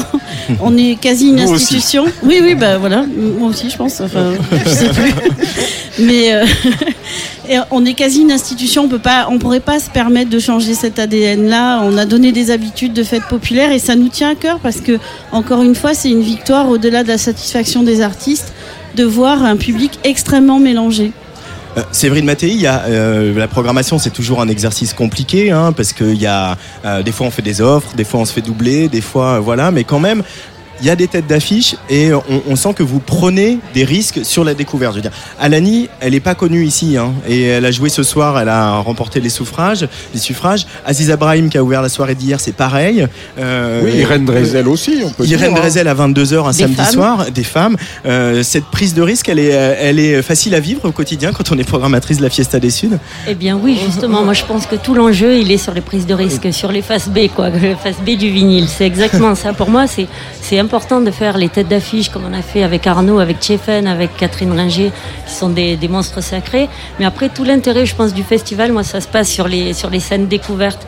Et là, donner des, enfin, on peut laisser la, la place à des artistes coup de cœur comme Alani, euh, juste à l'écoute, vraiment en un coup de cœur. Mais c'est l'occasion de pouvoir le faire découvrir sur le festival. La place aux femmes aussi, comme tu as dit, avec Aziz Abrahim. Euh, qui, qui, voilà, qui, sont, qui ont des artistes, qui ont des choses à dire.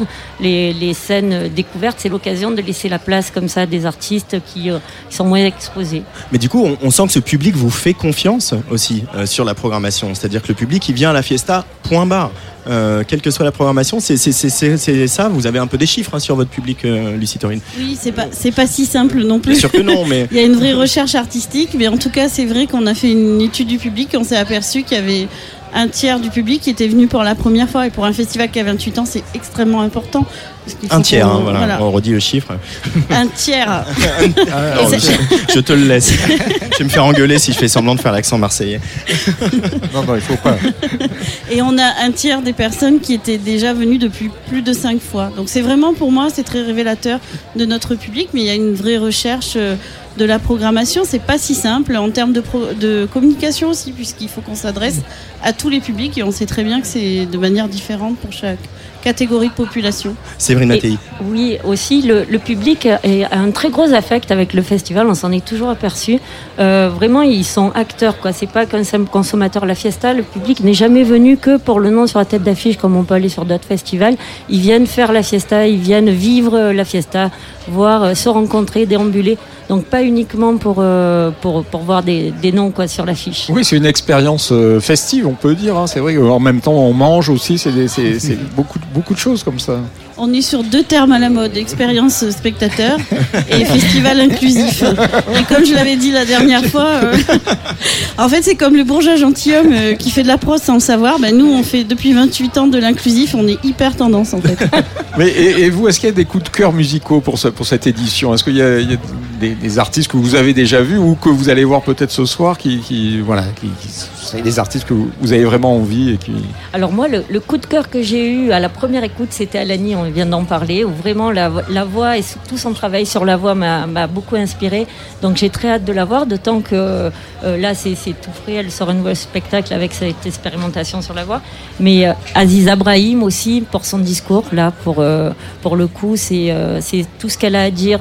C'est une qui chante le, le, le peuple sahraoui, le- l'exil du peuple sahraoui et qui a été déprogrammée de l'Institut du monde arabe. Donc voilà, c'est des artistes comme ça, ça c'est des vrais coups de cœur. Et, et puis, euh, en regardant le, et en dansant sur le concert de Chegué là, qui a clôturé hier soir, euh, quoi qu'on pense du projet, je me suis dit c'est vraiment un projet hyper fiesta, c'est-à-dire que il y a, y a toujours eu cette ouverture ici pour euh, les musiques de tout le monde. J'ai pas envie de dire les musiques du monde, mais celles qui, euh, celles d'aujourd'hui, celles qui vont chercher la modernité, qui vont chercher les rencontres. C'est ça aussi l'ADN de, la musique à la fiesta, Séverine? Oui, oui, tout à fait. Ouais, c'est vrai que c'est, on aime bien les artistes qui mélangent les valeurs un peu traditionnelles des musiques, qui puisent dans l'histoire traditionnelle de, certains pays et qui les revisitent avec des sonorités actuelles. On l'a souvent fait avec des artistes toute la scène africaine, avec et, notamment comme tu dis avec euh, avec Tchégué, qui apporte quelque chose. On l'a fait aussi avec Sofiane Saïdi, qui réinvente un rail qui devient presque de la musique euh, dans son rail.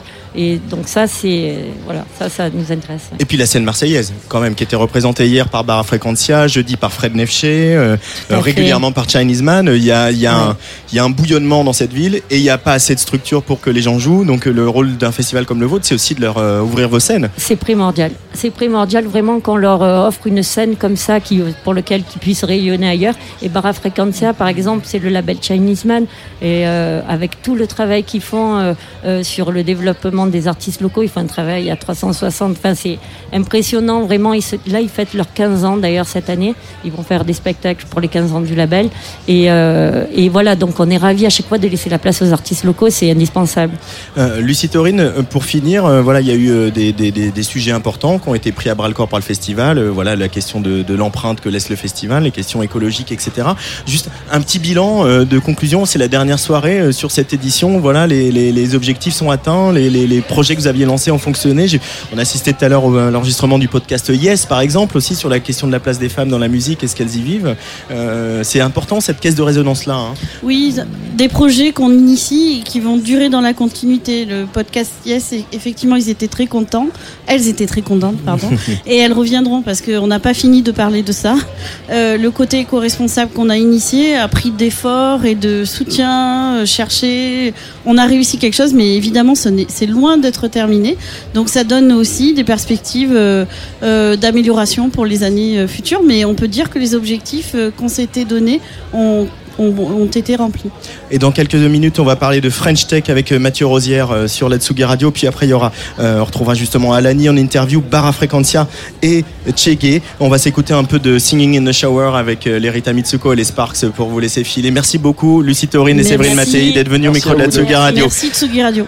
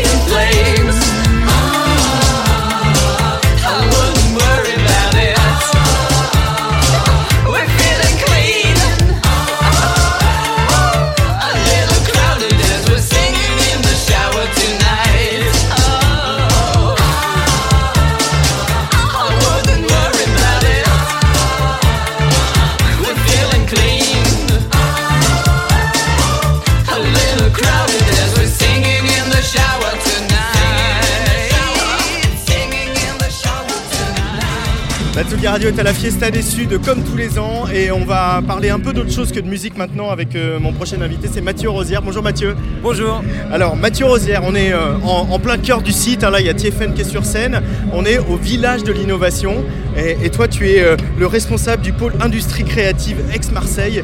On va parler de French Tech. Pourquoi la French Tech elle a sa place dans un festival populaire comme la Fiesta des Suds selon toi Mathieu? Alors, outre le fait qu'on est super fan de la fiesta en tant que Marseillais, moi je crois vraiment que profondément, euh, l'innovation, ça a quelque chose à voir avec l'inspiration. Et il n'y a pas de meilleur endroit pour être inspiré qu'un endroit où tu vibres, qu'un endroit où tu as une décharge émotionnelle, qu'un endroit où tu danses avec tes potes, qu'un endroit où tu vis une expérience unique. Et, c'est le rôle d'un concert, c'est le rôle d'un festival populaire où tu rencontres des gens que tu rencontres pas habituellement. Et moi je crois que précisément dans cet endroit de la Fiesta des Suds, on est dans un endroit d'inspiration et donc dans un endroit d'innovation pour toutes nos startups. Et, et puis aussi, euh, la Fiesta des Suds, euh, la- l'année dernière, c'était plus sur la place des femmes, mais c'est aussi un lieu qui sert de caisse de résonance aux, maux que traverse la société. Euh, Est-ce que la French Tech aussi, elle peut apporter des solutions à, ce qu'on vit, à l'urgence climatique, à la crise migratoire, par exemple? Alors, on, sort d'une journée incroyable avec Ex-Marseille French Tech autour d'un premier événement qui était un sommet justement sur ce genre de solutions que la technologie peut proposer euh, aux grands déséquilibres du monde qui s'appelait le Grand Bain. Euh, et donc toute la journée, on a, re- on a reçu euh, euh, des, des immenses euh, conférenciers, euh, euh, des grands entrepreneurs, des artistes, des journalistes qui ont réfléchi ensemble à, des solutions. Euh, je te fais euh, le, le débrief en, en une minute. En Avec gros, plaisir. en gros, euh, évidemment, la tech va pas sauver le monde. Euh, la tech ne remplacera jamais la prise de conscience des citoyens, la mobilisation des citoyens et leur changement de comportement, le rôle des politiques, évidemment. Et en même temps, la tech a, évidemment le passage obligé pour euh, permettre à des solutions de devenir globales, pour permettre à des solutions d'être partagées et euh, euh, pour permettre à des solutions d'aller plus vite parce que malheureusement, pour tout un tas de sujets, on n'a plus le temps d'attendre et la tech va nous permettre d'aller plus vite. Et en même temps, par rapport à l'artistique, la technologie, euh, pas forcément la tech, euh, la start-up, mais la technologie a révolutionné la musique. C'est-à-dire le fait que tu es dans ta banlieue de Johannesburg, tu peux écouter de la musique qui a été faite il y a 30 ans à Détroit ou à Tokyo. Ça a changé la phase de la musique. La technologie, elle peut aussi avoir ce rôle-là, Mathieu Rosière. Ah mais alors, euh, tu ne crois pas si bien dire. Moi, je suis vice-président en charge des industries créatives et culturelles. Je suis moi-même producteur de contenu numérique. Donc évidemment, Black Euphoria, hein, avec la- Black Euphoria et avec Black Euphoria, on fait évidemment euh, plein d'installations artistiques. On a été les premiers à faire de la réalité virtuelle collective avec euh, les metteurs en scène du festival d'Avignon, Olivier Pile, Philippe Découfflé. Évidemment que la, technologie a, a complètement révolutionné la musique, mais la technologie est en train de révolutionner le théâtre, la technologie est en train de révolutionner le cinéma, la technologie est en train de révolutionner le cirque. Je parlais avec Chloé Béron, la, la directrice du SIAM, le Centre international des arts en mouvement à Aix-en-Provence, qui fait du cirque augmenté. Donc euh, la technologie est partout. Cirque augmenté. cirque En réalité virtuelle, c'est-à-dire En réalité augmentée pour le coup, évidemment. Augmentée, pardon. ouais, mais non, non. euh, mais c'est- comme, euh, c'est comme pour les solutions euh, inclusives ou durables. La tech vis-à-vis de l'artistique ne remplacera jamais l'inspiration des artistes, ne remplacera jamais la place des artistes.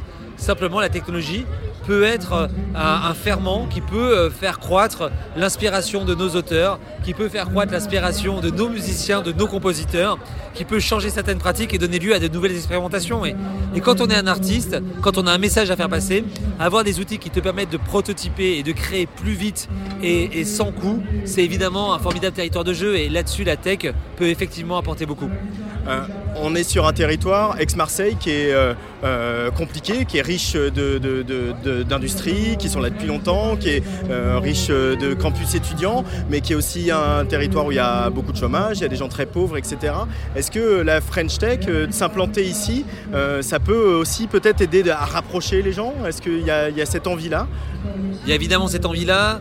Je pense surtout que, alors évidemment, moi je, soyons très clairs, euh, la tech va pas euh, changer euh, et va pas réparer tous les maux de Marseille du jour au lendemain. Mais en même temps, euh, on parle beaucoup des maux de Marseille, on parle pas assez euh, des qualités de Marseille, on parle pas assez euh, des, euh, lueurs euh, et, des, euh, atouts incroyables qu'a cette ville.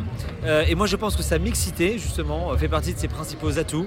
Je pense que, y compris euh, la frugalité qu'il y a à Marseille, euh, en- enjoint les gens à innover autrement et donc euh, finalement booste la créativité. Donc euh, euh, moi je pense que la tech peut apporter beaucoup à Marseille. Euh, elle ne changera pas tout, elle ne répondra pas tous les mots, elle peut apporter beaucoup, notamment sur un point très précis, c'est que quand je pense notamment aux quartiers nord, qui sont des quartiers qui sont loin de, de l'éducation, loin des réseaux de transport, je pense que quand tu es dans les quartiers nord, tu peux ne pas très bien maîtriser le français, tu peux ne pas très bien maîtriser la syntaxe.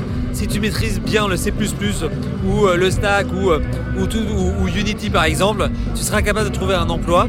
Des Et langages informatiques. Voilà, et à ce titre-là, des langages informatiques, à ce titre-là, les formations euh, labellisées Grande École du Numérique, telles que peuvent l'être le Wagon, Simplon ou la plateforme, qui vient d'être lancée par le Top 20 et Cyril Zimmerman, sont des formidables outils pour ces populations-là, parce que elles euh, sont gratuites, euh, elles, euh, elles, elles, sont destinées à, à des personnes qui n'ont pas forcément le bac. Il n'y a aucun prérequis académique, il n'y a aucun prérequis social, et je pense que ça offre un futur à des gens qui aujourd'hui n'en ont pas. Euh, Il y a des start-upers, des, des inventeurs, euh, qui, des développeurs qui euh, viennent d'ailleurs et qui euh, viennent s'installer ici sur le territoire ex-Marseille. Tous les jours. Non mais vraiment. Qui viennent pas d'ici, quoi, je veux dire. hein. Mais bien sûr. On est un port, donc des gens qui viennent pas d'ici, c'est tous les jours. C'est la richesse de Marseille. Moi-même, euh, je suis Marseillais depuis 5 ans et je me considère comme euh, euh, Marseillais forever. Donc c'est cette capacité incroyable d'attraction et d'assimilation de cette ville qui fait toute l'identité marseillaise. Et donc tous les jours, on a des nouvelles personnes qui arrivent, séduites par le climat, séduites par la mer, par la qualité de vie, séduites aussi par quelque chose qui a un capital immatériel de Marseille, qui est cette personnalité folle qu'a cette ville, cette lumière et ce caractère de ses habitants qui est indéfinissable, qui est parfois pas toujours facile à gérer, mais qui fait tout son charme.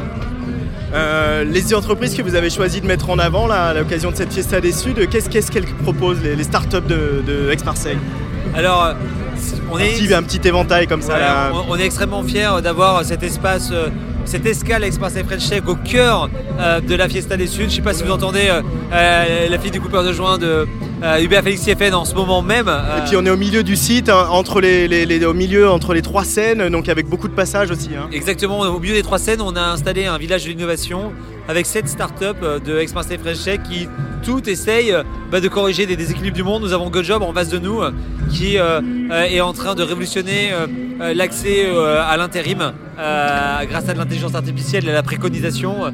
Nous avons ici Teachy, euh, une start-up qui permet de mettre en relation euh, euh, directement euh, des profs, euh, que ce soit de pilates, euh, de peinture euh, ou même de pétanque, euh, avec, euh, euh, euh, le grand public. Euh, nous avons euh, My Food Story qui permet de savoir les vraies histoires qui se cachent derrière vos aliments de tous les jours.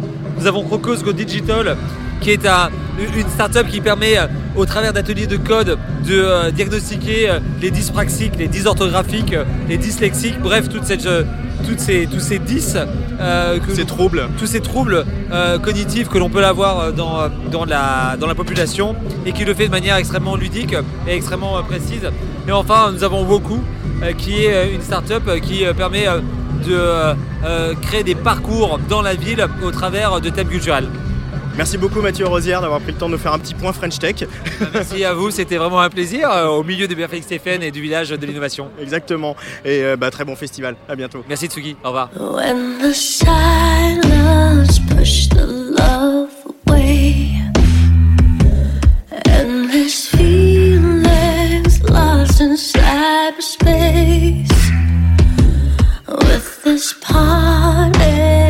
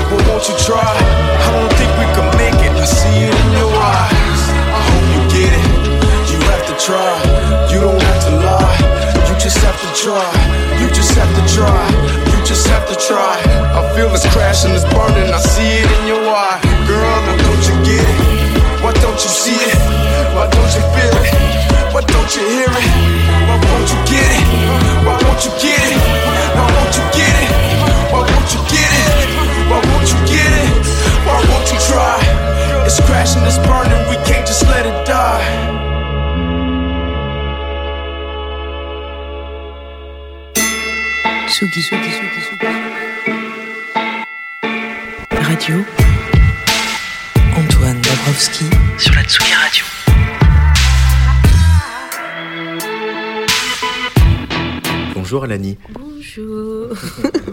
So this is about the only French I'm gonna get. yeah, that's it. Bonjour, ça va? Au revoir. Croissant. Croissant. Croissant.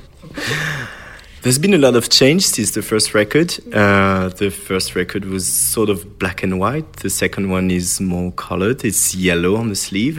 Uh, why the need to have so many colors, uh, you know, musically and uh, visually uh, on the second record, Alani?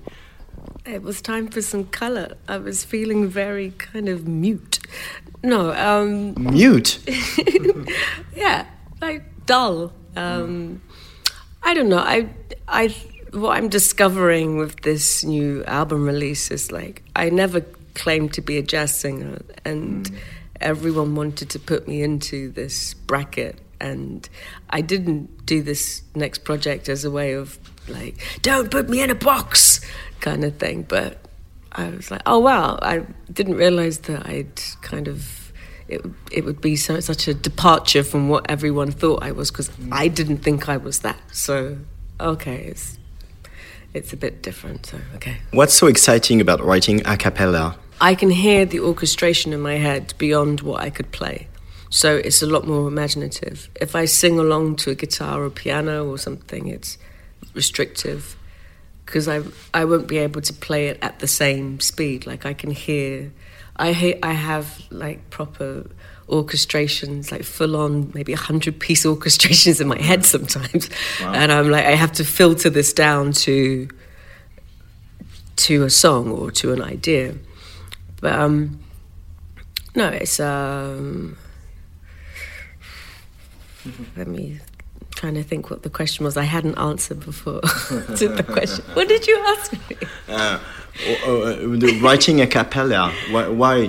Why is it writing a cappella easier for you than writing with a guitar oh, or a knew what I piano? was gonna say. Yeah, so it's like there's more imagination involved. There's more. You're not confined to to a chord or a movement. There's too many rules. Otherwise, I can go anywhere in my imagination. But if I'm playing oh, okay, I have to go from, I can't go from E to, Z, to G to da da da without this movement. Or like, nah, I just want to sing it and I'll find a way to make it work. And it's not a conscious thing either, it's just what I feel I want to sing. So there's so much more freedom.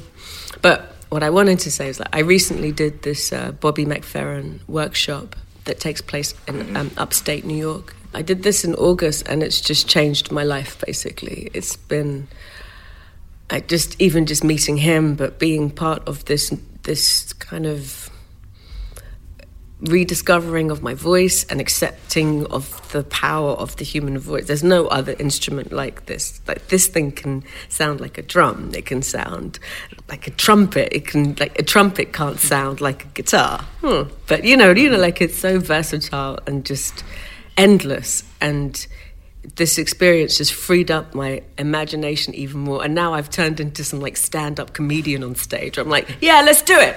Ooh, da- ooh, let's go, let's go. And I'm just like, come, it, audience participation. What's I can see exactly what he has become addicted to uh-huh. because it is addictive. Once you have this connection with the audience and you're all in this moment together, it's so powerful. Like he does this circle singing shit with arenas.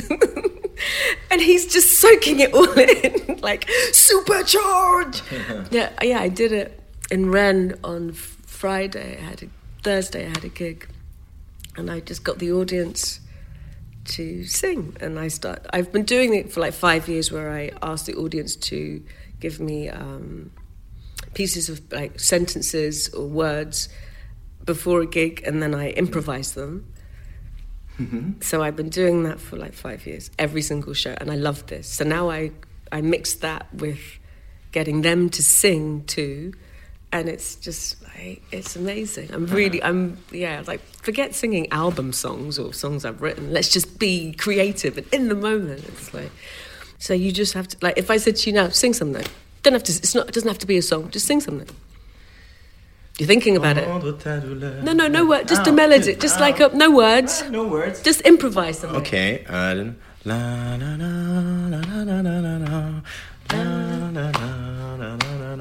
This is very French.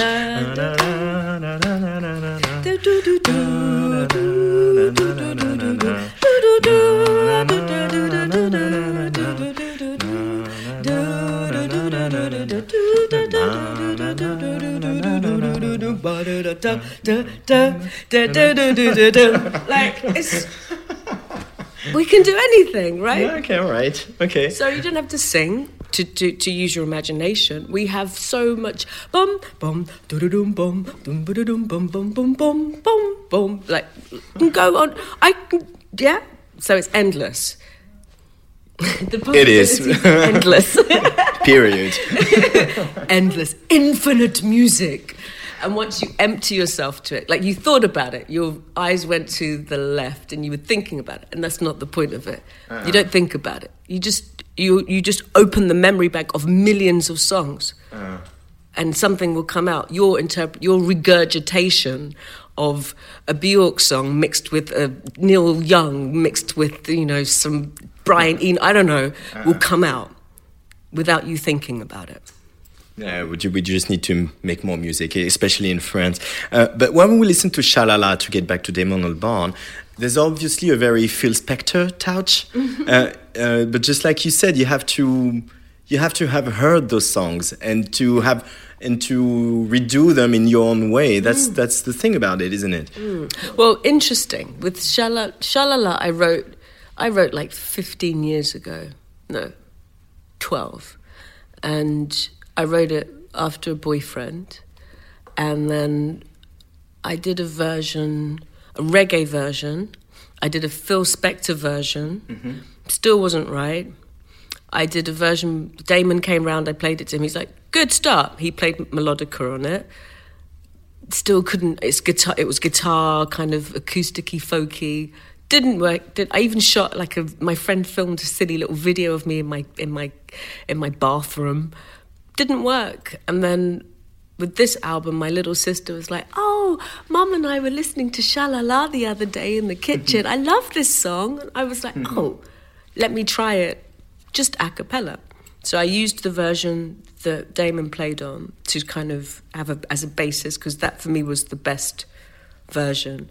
And then i just grew the a cappella version out of that and for me it sits in between reggae and and Phil Spector. So I'm glad you said the Phil Spector because it's in there somewhere. I just didn't have to do a full-on obvious version of it, which was what was doing. I was doing. The reggae version was too reggae, and with this, a cappella means that there's no.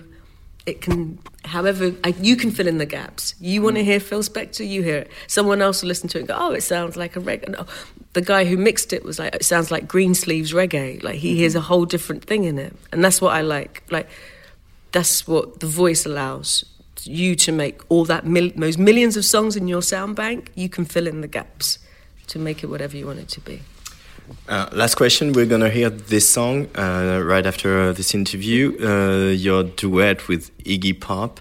Could you describe your relationship with Iggy? I've- I mean, you've been knowing the guy for uh, a few years now.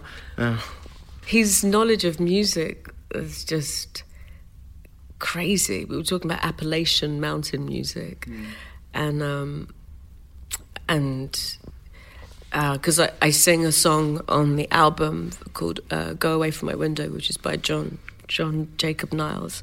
So that's how we started that. But I don't know. I mean, I haven't spent that much time with him. I mean, we he's how it started is that he was a fan or is a fan and was playing the You and I albums on his album songs on his show, and he would play like the forty second little like uh, interlude things. And I was like, why is he doing that? and he would say these amazing things like, Lanny, her voice takes you back to a time where life was so much sweeter. And I'd be like, oh my God, he fucking gets it. I'm like, Iggy Pop gets it. Like he, he's listening. So, um, yeah, I, I wrote the Le Diplomat song as a instrumental for a diplomat that I met in Paris for him. And then afterwards, that was the first song that I wrote, and I was like, this actually could work as an album concept because it's actually quite a good piece of music that I've just done with my mouth, you know, like.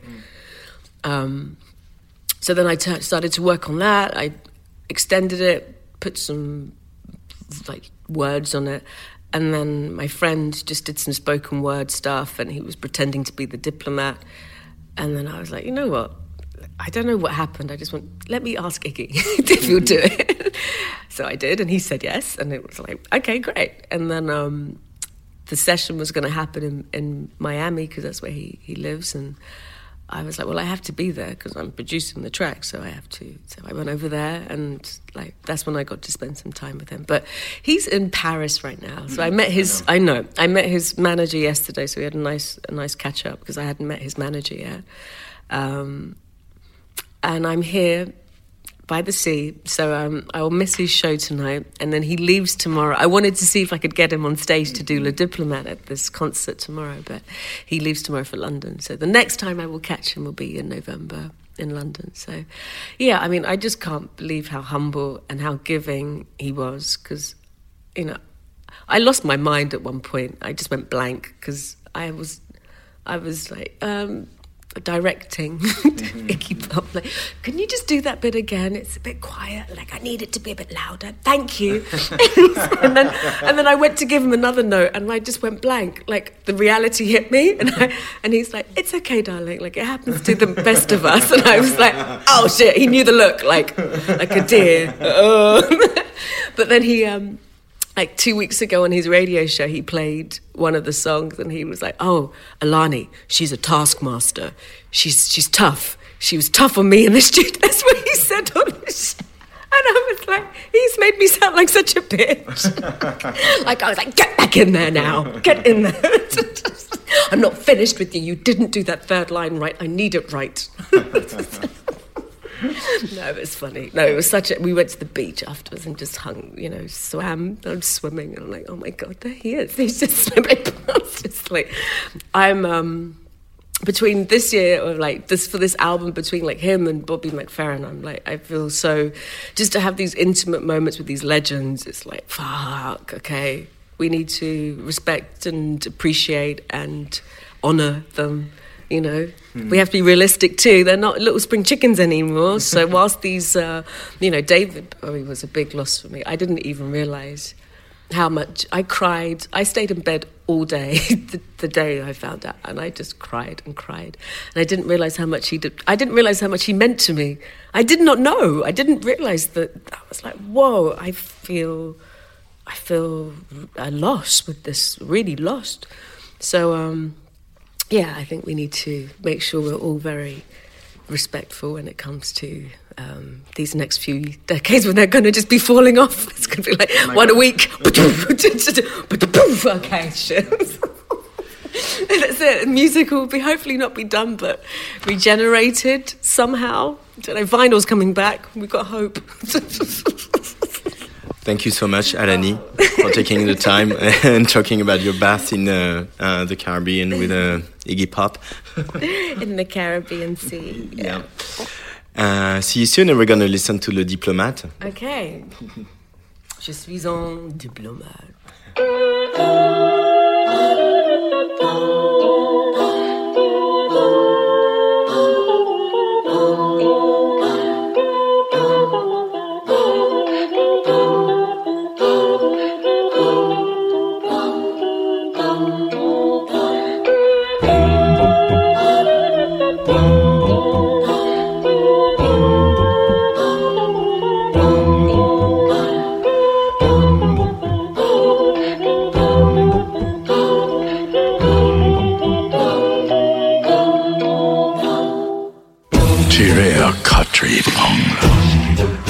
Habillé pour le chambre, chemise blanche, faucon, gardien de protocole, exécuteur en cravate, profession diplomate.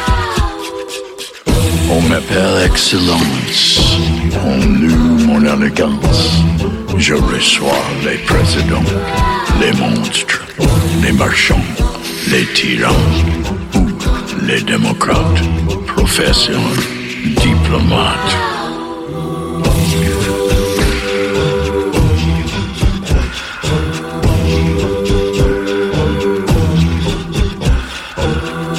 Les tyrans ou les démocrates.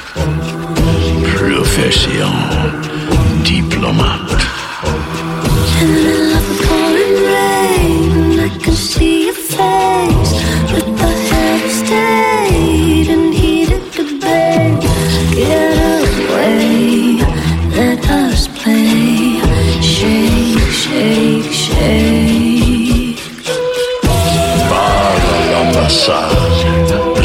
Danse sur une ville, les yeux fermés sur mes secrets.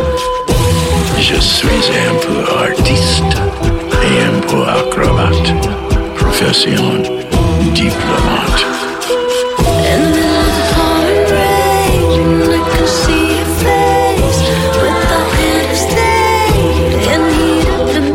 Oui, il y a des guerres en moi, mais jamais un éclate,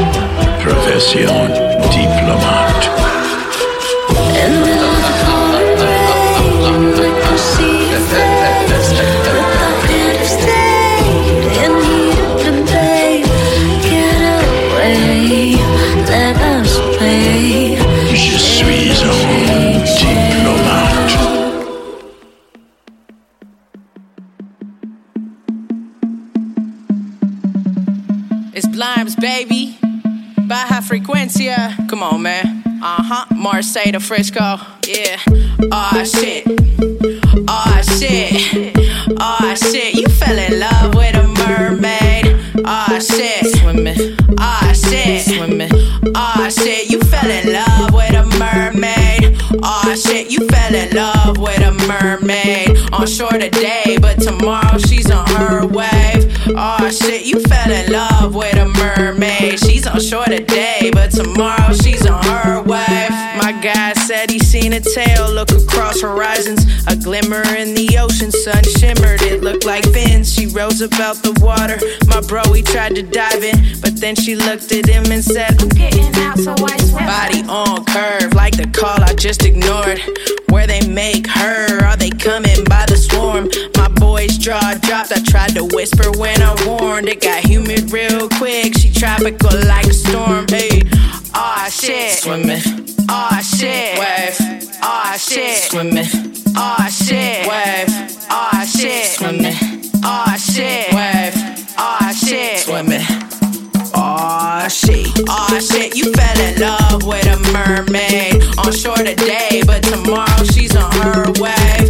Aw oh, shit, you fell in love with a mermaid. She's on shore today, but tomorrow she's on her wave. Aw oh, shit, you fell in love with a mermaid. She's on shore today, but tomorrow she's on her wave. So wavy, rocking shells, not a mink. Bring Chanel to the beach, and she don't care what you think. She knows you're thirsty, and she's a tall glass of drink. So sip at your own risk. She might slip down the bathroom sink or disappear into the sunset. Oranges and the pinks, her gaze is warm, but that heart colder than the rink. Bro, throw away the ring. She don't live a life on land. You may be her dude tonight, but tomorrow you not the man to lock that tail down. Nah, she ain't gonna marry you. This ain't Disney, dude. Nah, nah, she ain't your Ariel. Tomorrow she'll be gone, and you know that's gonna bury you on another beach, and you know that's gonna bury you. Lock that tail down. Nah, she ain't gonna marry you. This ain't Disney, dude. Nah, nah, she ain't your Ariel. Aw, shit. Swimming. Aw, shit. Wave. Aw, shit. Swimming. Aw, shit. Wave. Aw, shit. Swimming. Aw,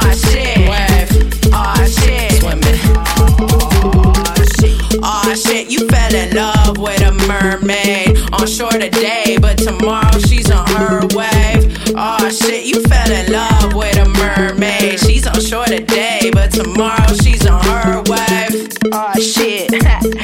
Oh shit. Oh shit. We in Marseille anyways, man. The women are beautiful, the drinks are cold. You don't need a mermaid. Not tonight. Let's go.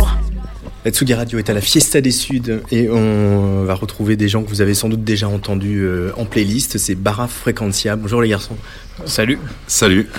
Ça va bien? Ça vous fait quelque chose les Bara Frequencia de jouer euh, ici euh, à Marseille chez vous à la Fiesta des Suds un festival qui est important pour votre label Chinese Man. Ah, tout à fait, ouais. Bah, ça fait toujours plaisir déjà de jouer à Marseille. Mm. Et puis en plus, la Fiesta des Suds, c'est la troisième fois qu'on joue à la Fiesta. Bon, la première fois ici au J4, mais euh, la troisième fois dans, dans le festival. Donc c'est- ça fait toujours plaisir de revenir. Et c'est un festival qu'on a fréquenté depuis qu'on est très jeune. Donc euh, c'est très bien de vouloir jouer ici. quoi. C'est un petit accomplissement. Quoi. On, on en parle souvent, hein, notamment avec l'équipe du festival, mais qu'est-ce qui, qu'est-ce qui représente pour vous, euh, Marseillais, particulièrement ce festival? Qu'est-ce qui fait qu'il n'est pas comme les autres? Ben, je pense que c'est justement le fait que c'est un, un truc très ancré en gros dans, dans, dans le, dans, dans la localité, dans les habitudes des Marseillais depuis, euh, depuis des dizaines d'années maintenant. Moi, je sais que j'y suis allé euh, la première fois, je devais avoir 13 ans ou 14 ans. Du coup, c'est, euh, et on a vu des, des, des groupes locaux comme des groupes euh, internationaux et, et ouais, effectivement, c'est un peu, euh, ça fait plaisir de se produire à Marseille dans ce type de festival. Et euh, en plus trois fois en, en quoi, en quatre ans. Pas mal, bel exploit. C'est une bonne moyenne. Ouais, ça veut dire que les, les gens de chez nous nous aiment bien. Il y a aussi une spécificité de la Fiesta des Suds, c'est d'avoir toujours eu un regard pertinent sur euh, les musiques de toute la planète. Je dis précisément pas musique du monde, et justement en allant euh, chercher des gens, des jeunes gens, des gens qui les métissent, qui les font se culbuter les musiques du monde. Du coup, ça, euh, ça vous parle forcément, Barra Frequentia. Bah ouais, c'est c'est un petit peu notre notre touche à nous. Je pense que c'est une identité qui, en fait, en gros, à Marseille, c'est une ville tellement cosmopolite. Je pense que euh, d'aller euh, chercher un petit peu dans tous les coins de la planète, qu'est-ce qui peut se faire, c'est quelque chose qui est propre à cette ville. On n'est pas le premier groupe marseillais à le faire. hein. Il y a eu Massilia, Ouachaclan avant à faire du métissage aussi. Nous, on continue euh, cette tradition marseillaise, j'ai envie de dire, parce qu'une ville portuaire comme ça, forcément, c'est dans l'échange culturel. Qu'est-ce que c'est quoi que vous métissez vous au sein de Barra Frequentia? Dans vos mots à vous Euh, ben c'est clairement c'est clairement l'aspect euh, musical l'aspect euh, enfin en gros on, le, la, le- la base de notre musique c'est vraiment de, de, de mixer de mélanger et on a commencé justement par ça enfin en tant que DJ et on a continué en tant que producteur euh, dans, dans, dans cette espèce de délire un peu global où on va chercher un peu des influences de, de musique du monde et on les transcrit en musique électronique et, en, et, en, et en basse musique en fait, pour faire très simple. euh, du coup, c'est un peu, le, je pense que le, le, le, le truc porteur un peu d'au- d'aujourd'hui, dans le sens où, bah, avec Internet, avec la, la globalisation un peu des, de l'information, on, bah, on peut se retrouver à écouter des, des, des producteurs de musique de, de, de partout dans le monde et même juste, euh, enfin, réécouter d'anciens producteurs qui qu'on qui- n'avait pas connus à l'époque et tout ça. Et du coup, ce, ce, cette ouverture et ce brassage, ben, c'est un peu ce, ce, ce créneau-là qu'on qu'on développe avec Barra Frequentia. Alors on entend euh, des choses jamaïcaines, on entend des choses plus cubaines, mais on a quand même la sensation que la Colombie euh, a une place à- prépondérante dans, dans vos inspirations. Bah, je pense que c'est euh, le projet. Il a commencé vraiment autour de la cumbia. Donc la cumbia vient de la Colombie. Donc euh, forcément, c'est euh, c'est un pays qui, a une influence bien particulière sur euh, l'activité musicale, enfin sur nos influences musicales dans le projet. Mais c'est vrai que euh, on est assez inspiré. euh, et nous, ce qui nous intéresse vraiment, c'est de pouvoir croiser ces folklores justement comme celui colombien qu'on peut croiser avec du folklore africain et qu'après on va encore m'achoper avec de la musique beaucoup plus basse musique, soit à l'anglaise ou à l'ang- ou à l'allemande ou, ou à l'américaine même, euh, nord-américaine. Donc ouais, je sais pas si la Colombie est le folklore qui ressort le plus, mais euh, le métissage et de croiser ces trucs-là, ça nous intéresse et forcément la Colombie qui est un pays qui est super important dans les styles musicaux, les styles musicaux latins de manière générale, euh, forcément ça ressort vachement quoi. Euh, Là, vous m'avez dit que vous vous apprêtiez à aller faire une petite tournée justement en Amérique du Sud, euh, dans plusieurs pays. Euh, quand vous allez là-bas, vous passez votre temps dans les boutiques de disques à, à diguer? Bah alors ça, ça va être le rôle d'Azul. non, je pense qu'on va aussi essayer de, de développer un peu ben, plein de petits contacts aussi au travers des gens qu'on rencontre et euh, ben, je pense qu'on va essayer de trouver un peu des, Ouais. des MC, des producteurs et, et développer ben, justement un espèce de petit pont si on arrive à le faire entre entre Marseille et, et, Bogota. et Bogota. Ouais, Et non, puis, puis c'est aussi que le digging, euh, on va diguer forcément du disque, mais euh, maintenant il y a plus beaucoup de pressage vinyle aussi euh, à l'heure actuelle euh, dans ce, en Amérique du Sud. Et euh, on va aussi diguer dans les bars et les playlists et les taxis, qu'est-ce qu'ils écoutent, parce que c'est là où il y a le, ce qui se fait actuellement et c'est aussi ce qui nous intéresse, c'est euh, ce qui se passe maintenant. Donc euh, ça, c'est pas forcément par le disque que ça va sortir, c'est plus en étant un peu curieux et en écoutant euh, et en récupérant des MP3 à droite à gauche en général. Ouais, et puis en discutant avec les gens de là-bas, avec les producteurs de là-bas, avec euh, bah, les organisateurs, parce qu'on va en croiser pas mal. Euh, on fait une douzaine de dates là-bas, du coup, euh, voilà, quoi, c'est, c'est, ça va être un peu la découverte et, et dans l'idée de partager aussi, et, et on verra bien ce qui en sort. Euh, le premier album de Barra Frequentia c'est- il s'appelle Hot Cats, il est donc sorti sur Chinese Man Records. Alors qu'est-ce que c'est votre tropisme pour les chats hein? Je vois que tu as un, t-shirt avec euh, le, le- votre logo qui est un espèce de, de- de gros chat qui, qui sort les crocs. Euh, pourquoi le, le chat est un peu votre animal totem, Barra Frequentia? Ouais, complètement. Bah, en fait, c'est un peu par hasard, mais euh, on est fan de chats à la base. Et puis, c'est vrai De que- chat et de cumbia. De- voilà, le combo gagnant. Et euh, c'est surtout que, du coup, voilà, au début du, du projet, quand on a commencé un petit peu à monter l'identité, euh, on regardait beaucoup de vidéos de chats et de choses comme ça. Et, euh, les vidéos de chats euh, de, de YouTube, les Ouais, vidéos LOL, voilà, quoi. les lolcat, euh, divers et variés, et- mais ça, ça nous inspirait. Et puis le chat, c'est un animal qui est, qui est assez marrant et qui a ce côté nocturne aussi, où il a une tendance à dormir un peu toute la journée. Et puis, euh, puis là, il, il se réveille euh, en début de soirée et puis il fait euh, du bruit dans l'appartement à 2 heures du matin et il réveille tout le monde. Donc euh, voilà, c'est un animal qui nous correspondait bien, quoi, quelque chose qui est un peu nocturne et qui, qui Espiègle, un peu. au moment où voilà, un peu espiègle et qui s'excite au moment où tout le monde est calme. Ça nous correspondait bien. Non mais voilà, c'est les choix un peu bourrés de fin de soirée. non, non, mais c'est vrai que c'est effectivement, c'était, ça a été un, une icône en gros et un totem en fait, en gros qui nous a, qui nous a bien convenu à tous. Donc, euh, on s'est dit pourquoi pas.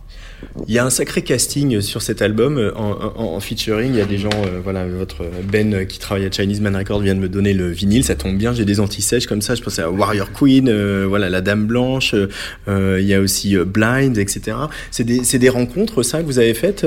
comment, ça s'est passé? Parce que ces voix, elles ont vachement de, de, de personnalité de singularité sur le disque. Elles, à chaque, chaque fois qu'elles elles arrivent, elles racontent une histoire à elles. Quoi. C'est assez varié. euh, c'est vraiment, ça dépend des, des featuring. Alors il y a des feats, par exemple la Dame Blanche, avec qui on a déjà collaboré sur euh, le premier disque Kadzilla qui est sorti avant notre premier EP. Euh, c'est des rencontres vraiment. C'est des gens qu'on a rencontrés sur des soirées, avec qui ça s'est bien passé humainement, et où tout d'un coup on s'est dit, euh, allez, on va commencer à travailler ensemble, et puis ça s'est fait naturellement. Par contre, Warrior Queen, par exemple, c'est vraiment un artiste, euh, enfin une artiste qu'on écoute depuis euh, des années et qui nous a inspiré, je pense, et qu'on a vu collaborer avec des artistes très différents, euh, que ce soit OBF, euh, Schlaf Bronx, euh, Mongoose Hi-Fi. Elle, elle a vraiment, elle, a pas froid aux yeux, donc c'est des artistes à qui on était vraiment intéressé de travailler. Là, on a fait une demande, ça s'est passé à distance, mais euh, on est super content de l'expérience et ça s'est, en plus, ça s'est très très bien passé et on est super content du morceau, quoi. Donc, trop bien. Après, je pense que oui, effectivement. Enfin, on essaye surtout d'essayer d'être euh, ben, aussi large que possible dans nos choix de, de, collaboration. Ben, c'est un peu à l'image de notre musique aussi, vu qu'on ben, on essaie de faire des grands écarts un peu entre et de, de créer des ponts un peu entre différents styles de musique. Ben, on, fait la même chose avec nos collabs et, et on diversifie au maximum euh, en allant chercher ben, à un moment une artiste plus euh, ben, grime ou alors un artiste plus jamaïcain ou plus pop. Ça dépend un peu de, ben, de ce qui sort aussi, nous, de notre côté, au niveau des prods et au niveau de, de l'inspiration. On fête les 15 ans de Chinese Man Records en ce moment. Euh, euh, Qu'est-ce que, quel est le, le dialogue artistique que vous avez avec eux? Qu'est-ce qui vous apporte dans, dans les échanges? Euh, C'est euh, une totale liberté ou c'est justement voilà le côté grand frère? Je pense que c'est un peu des deux. Euh, on a énormément de liberté. Enfin, je pense en comparaison peut-être à, à d'autres artistes euh, qui, qui seraient peut-être signés dans dans dans d'autres structures euh, un peu plus, enfin plus style major ou. Mais en même temps, on a on a quand même un accompagnement qui est qui est qui est très posé sur tout ce qui est direction artistique sur euh, en gros ouais, surtout sur les retours en gros de tout ce qu'on produit de nos lives et tout ça du coup c'est bah, en même temps c'est un peu c'est un esprit très familial Chinese il y a un côté où euh, enfin on les a rencontrés euh, et on a travaillé avec eux avant de rentrer dans le label. Et c'est voilà. Je pense qu'il y a un respect mutuel un, accompagnement mutuel qui fait que ça marche bien et ça match bien. Euh, on est à Marseille, alors nous voilà, on est journalistes, on vient ponctuellement euh, quand euh, il y a des fêtes, des festivals, euh, des sorties d'albums, etc. On a l'impression que, que tout va bien. Être artiste à Marseille en 2019, euh, c'est facile ou c'est un combat quotidien? Ouais, je pense que comme dans beaucoup d'endroits en France, c'est un combat quotidien parce que c'est pas une condition easy, même dans une ville où, où la culture peut être favorisée comme, enfin favorisée ou en tout cas plus développée comme à Paris ou à Lyon. Mais clairement, Marseille, c'est une ville en déficit euh, de lieux et euh, de structures euh, culturelles qui soient stables dans la musique, mais pas seulement. Mais c'est vrai que dans la musique, où par exemple avec les- maintenant, ben, la Fiesta des Suds, ça se passe au J4. Alors c'est un beau cadre, hein, mais par exemple les Docs des Suds qui sont en train de fermer et qui vont pas vraiment être remplacés. C'est voilà, les lieux ferment mais ils sont pas remplacés et il y a un vrai déficit euh, non seulement pour les salles de concert, mais c'est aussi pareil pour un espace de répétition, un espace de création. Et euh, bah voilà, c'est une ville qui est pas évidente. Nous, on a la chance de, de travailler avec euh, une structure comme Chinese Man Records qui est déjà bien établie et qui a un réseau euh, suffisamment costaud, mais euh, mais c'est euh, ça reste quelque chose de difficile. pour, avoir fait justement, enfin, Barra Frequenza, ça vient aussi beaucoup de, enfin, on a organisé beaucoup de soirées avant de, de, juste produire en tant que groupe. Et effectivement, c'est, compliqué à l'heure actuelle à Marseille. Je pense même aussi à beaucoup d'associations et beaucoup de structures euh, naissantes à l'heure d'aujourd'hui d'arriver à s'implanter dans cette ville, malgré le fait que ce soit quand même une grande ville. On a en termes de population, euh, on est quasiment la deuxième ville de France. Euh, Enfin voilà, on, on manque cruellement de logistique et, et je pense qu'il y a quelque chose à faire et ça se fait justement ben, déjà en tissant euh, ben, le, le cortège associatif et puis euh, en essayant de faire bouger un peu les pouvoirs publics aussi. Le bouillonnement, ça suffit pas? Parce qu'il y a un bouillonnement artistique à Marseille quand même. Ouais, bien sûr. Bah, je pense pas que ça suffise. Il faut qu'il y ait quand même un minimum de volonté de pouvoir public ou en tout cas de, de gens qui ont un minimum de moyens de- de faire avancer ça et de le faire développer.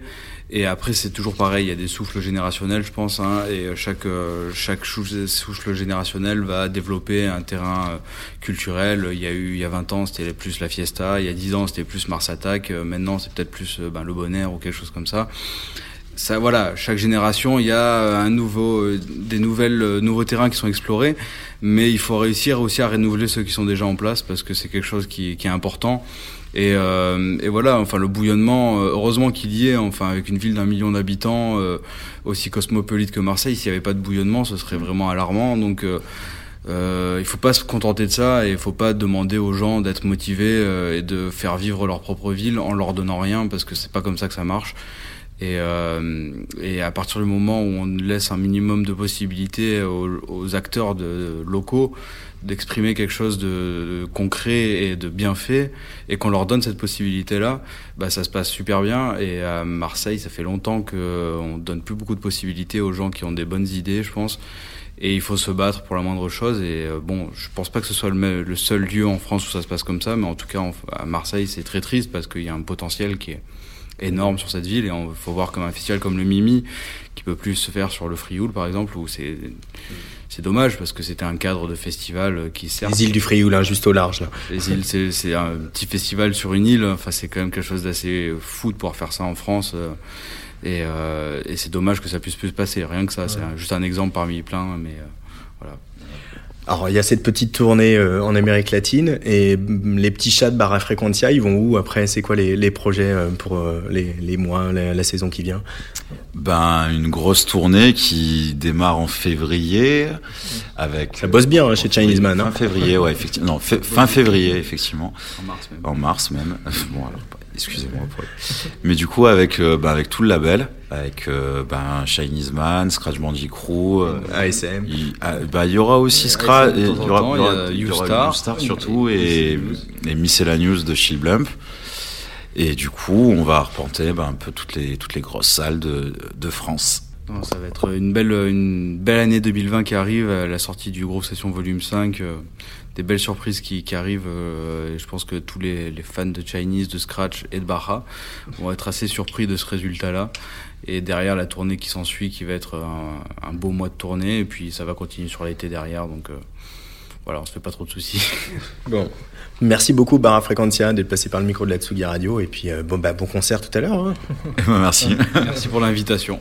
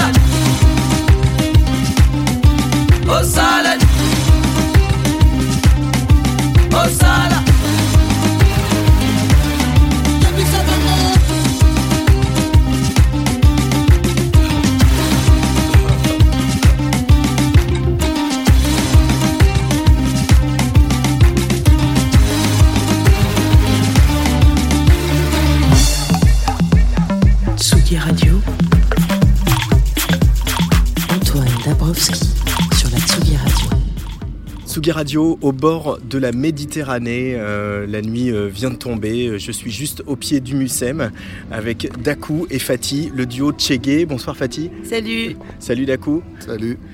Alors ça me fait très très plaisir de vous rencontrer. On- C'est vrai, euh, on a pas mal diffusé euh, les morceaux des, des deux EP, euh, euh, Survivor et Téléma sur la Tsugi Radio, mais c'est la première fois qu'on qu'on se parle. Euh, pour euh, quelqu'un qui débarquerait, qui n'aurait jamais entendu parler de Tchégué, comment vous présenteriez le son de Tchégué Fatih Alors, moi, je pense que ça va être un peu compliqué. Euh, je suis incapable de présenter notre son. Juste de dire que on part de, de- de beaucoup de hum, comment on appelle ça? Euh, C'est hyper un son hyper inst- instinctif. Voilà, on est plus dans un truc euh, selon nos humeurs et euh, mais te dire quoi exactement, c'est un mélange de plein de trucs. Ce que j'essaie de dire par là, c'est qu'on a collé une étiquette, euh, certains de mes confrères ont dit afro-punk, mais ça Ah va oui. bien au-delà de ça en fait, Dakou. Euh, ouais, ouais, ça nous gêne pas forcément, c'était ça le début, mais ouais, c'est au-delà de ça, euh, comme a dit Fatih, peut-être de la trance un peu, il y a un fond de trance Ouais. là-dedans, on a envie de. C'est de la musique un peu pour danser, et, et, euh, et avec un départ de voix et de percu, voilà. Ce serait un peu ça notre définition. Mais on va au-delà de Oui, ça, c'est ouais. voix percu, ouais, c'est vrai. Percussion, voix.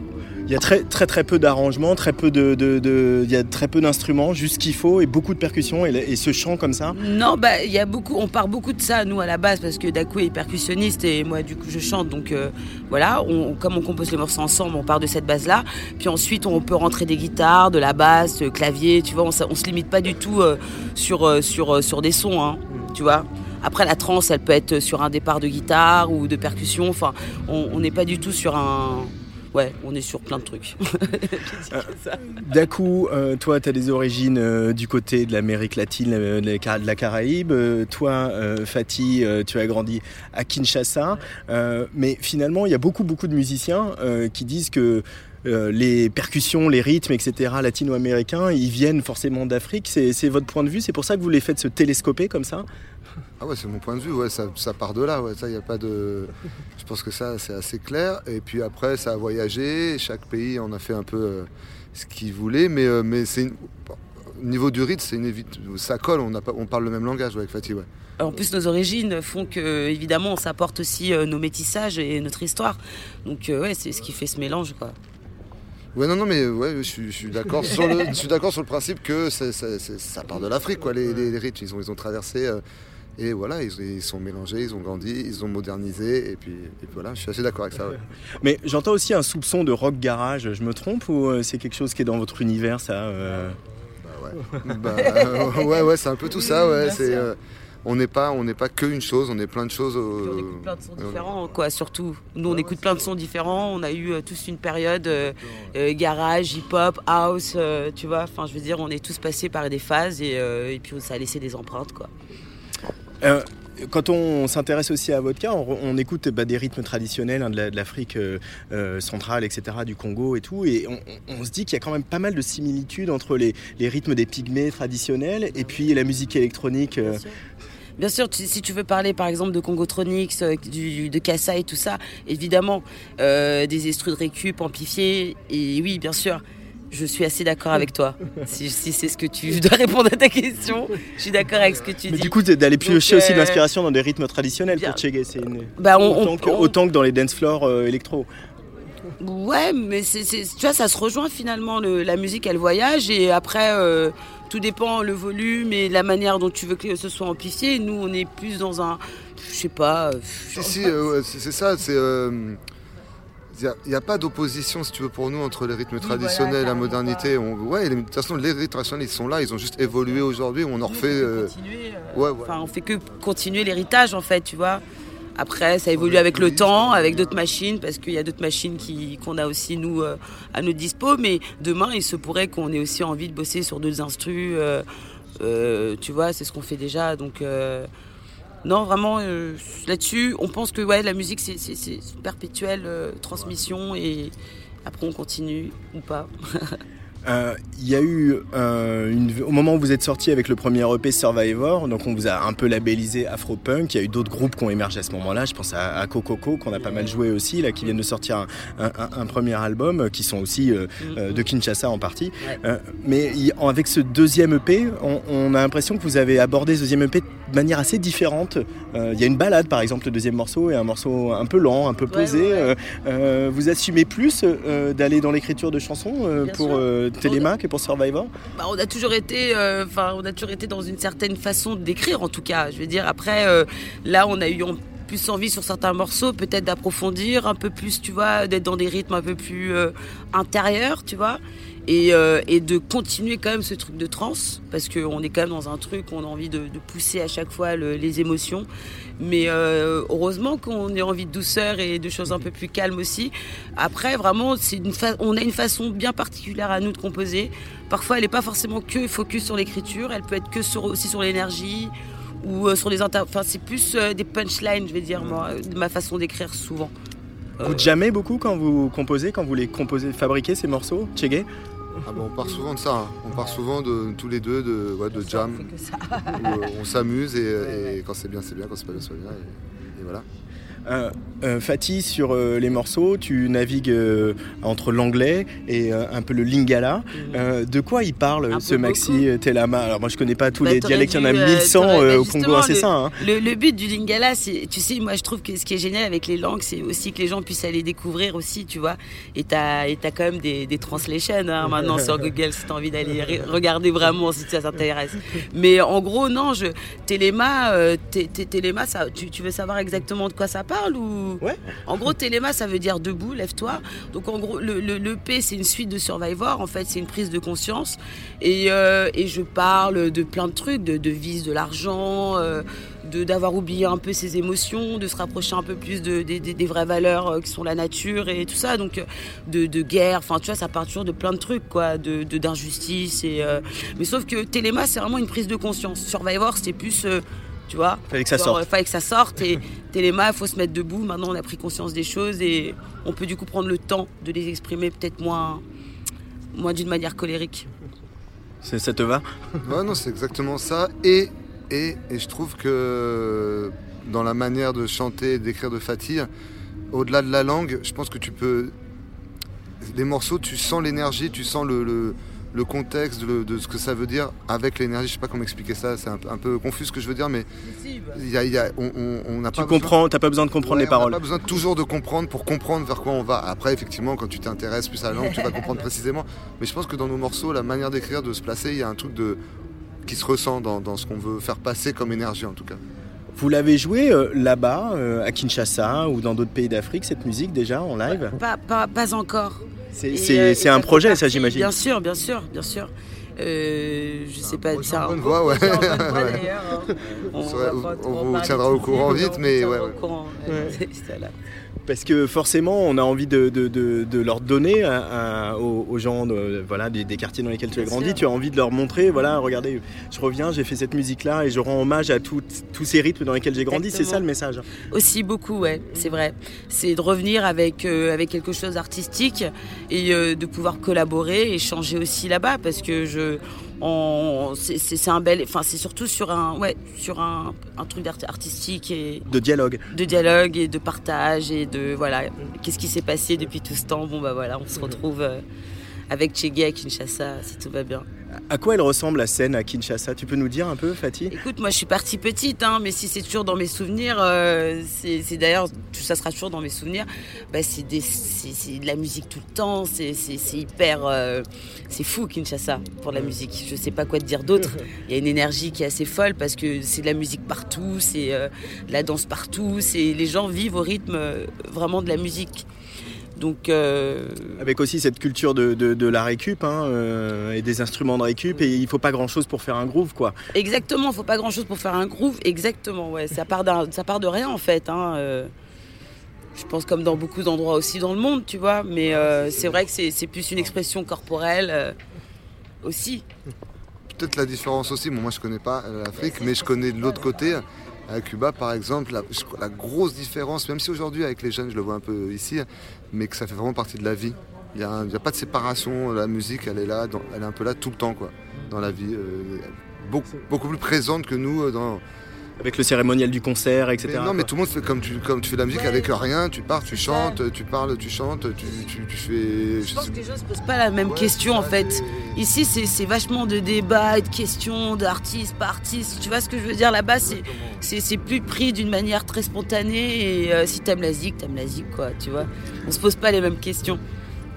Euh, de jouer ici à Marseille, à la Fiesta des Suds, euh, en bas du panier, en bas du Mucem, une ville euh, qui est une ville de musique, qui est aussi une ville compliquée, qui est tiraillée, avec des quartiers bourgeois, puis des quartiers très pauvres, etc. Ça a du sens pour vous de venir amener la musique de Tchéga ici? C'est pas la première fois que vous jouez à Marseille, mais comment elle résonne cette ville, Marseille, quand on fait la musique que vous faites? Euh, Marseille, Marseille, Marseille, c'est comme le 18e Paris, quoi, pour moi un peu, tu vois. Donc je, ça me déshab... je suis pas très dépaysée parce que on est, enfin, de faire de la musique à Marseille, évidemment, on est super content, mais de la faire partout, c'est, on est aussi content, tu vois. C'est pas pour faire la langue de bois, mais vraiment, honnêtement, euh, j'ai plein d'amis qui habitent ici. Moi, je viens hors concert aussi, tu vois. Donc Marseille, je me sens pas du tout dépaysée de, de, de ce que je suis. Donc c'est, je sais pas quoi te dire. Ouais, je suis très contente. Après, d'un coup. euh, Bah ouais, non, non, ouais, Mar- comme un peu, un peu, on est content toujours de venir jouer un peu partout. hein. Mais ouais, Marseille, ça représente euh, un peu euh, le sud, un peu. euh, on a envie d'être là, on a envie de, de- de participer. C'est une ville, avec- comme tu as dit, avec plein de choses belles et quand tu la connais un peu, avec plein de choses qui sont compliquées. Ouais, si on peut venir parler un peu à tout le monde, c'est cool. Ouais. Elle a besoin de, elle a besoin de. J'allais dire peut-être, peut-être je me trompe, mais elle a besoin aussi un peu de soutien des fois. Tu vois, dans cette ville, on- des fois il y a un peu une mauvaise image, les gens parlent un peu. Euh, et nous, en tout cas, ouais, on est hyper contents d'être là-bas. Un peu de bienveillance aussi. Ouais, mais après, tu vois, voilà, pas de parisien, pas parisien, Paris-Marseille, c'est la même chose. Il n'y a, pas de délire de. de- on est- je pense qu'on n'est pas là-dedans, nous, on n'est pas dans, ce délire. Il y a eu deux EP, donc Survivor et Téléma, euh, qu'on a beaucoup joué. C'est quoi la suite euh, pour Tchégué? Il y a des concerts et puis il y a peut-être un album qui arrive. Euh, C'est un format qui, euh, euh, vers lequel vous vous euh, dirigez? Ouais. Euh, bah, on, finit, un peu cette, euh, année 2019 avec des concerts. Et on a plein de beaux projets euh, qui arrivent. Et si tout se passe bien, ouais, certainement, on va. en tout cas, on a envie de faire ce, genre de, format en album. Et entre-temps, on fera d'autres choses. On, prépare ça tranquillement, mais on, on, on a plein, de, plein, plein de projets super cool qui arrivent. Merci Daku et Fatih de Tchégué d'avoir euh, pris le temps de passer par le micro de la Tsugi Radio au bord de l'eau comme ça. Bien, euh, bien, hein. Puis on pourrait monter sur le voilier là, et partir je sais pas où aux îles du Frioul, ça serait pas mal non Mais bon, on a un concert à faire ça. Ouais, ouais, on aimerait bien. Yes. Merci beaucoup, bonne Merci soirée. à toi. Ciao, bonne soirée.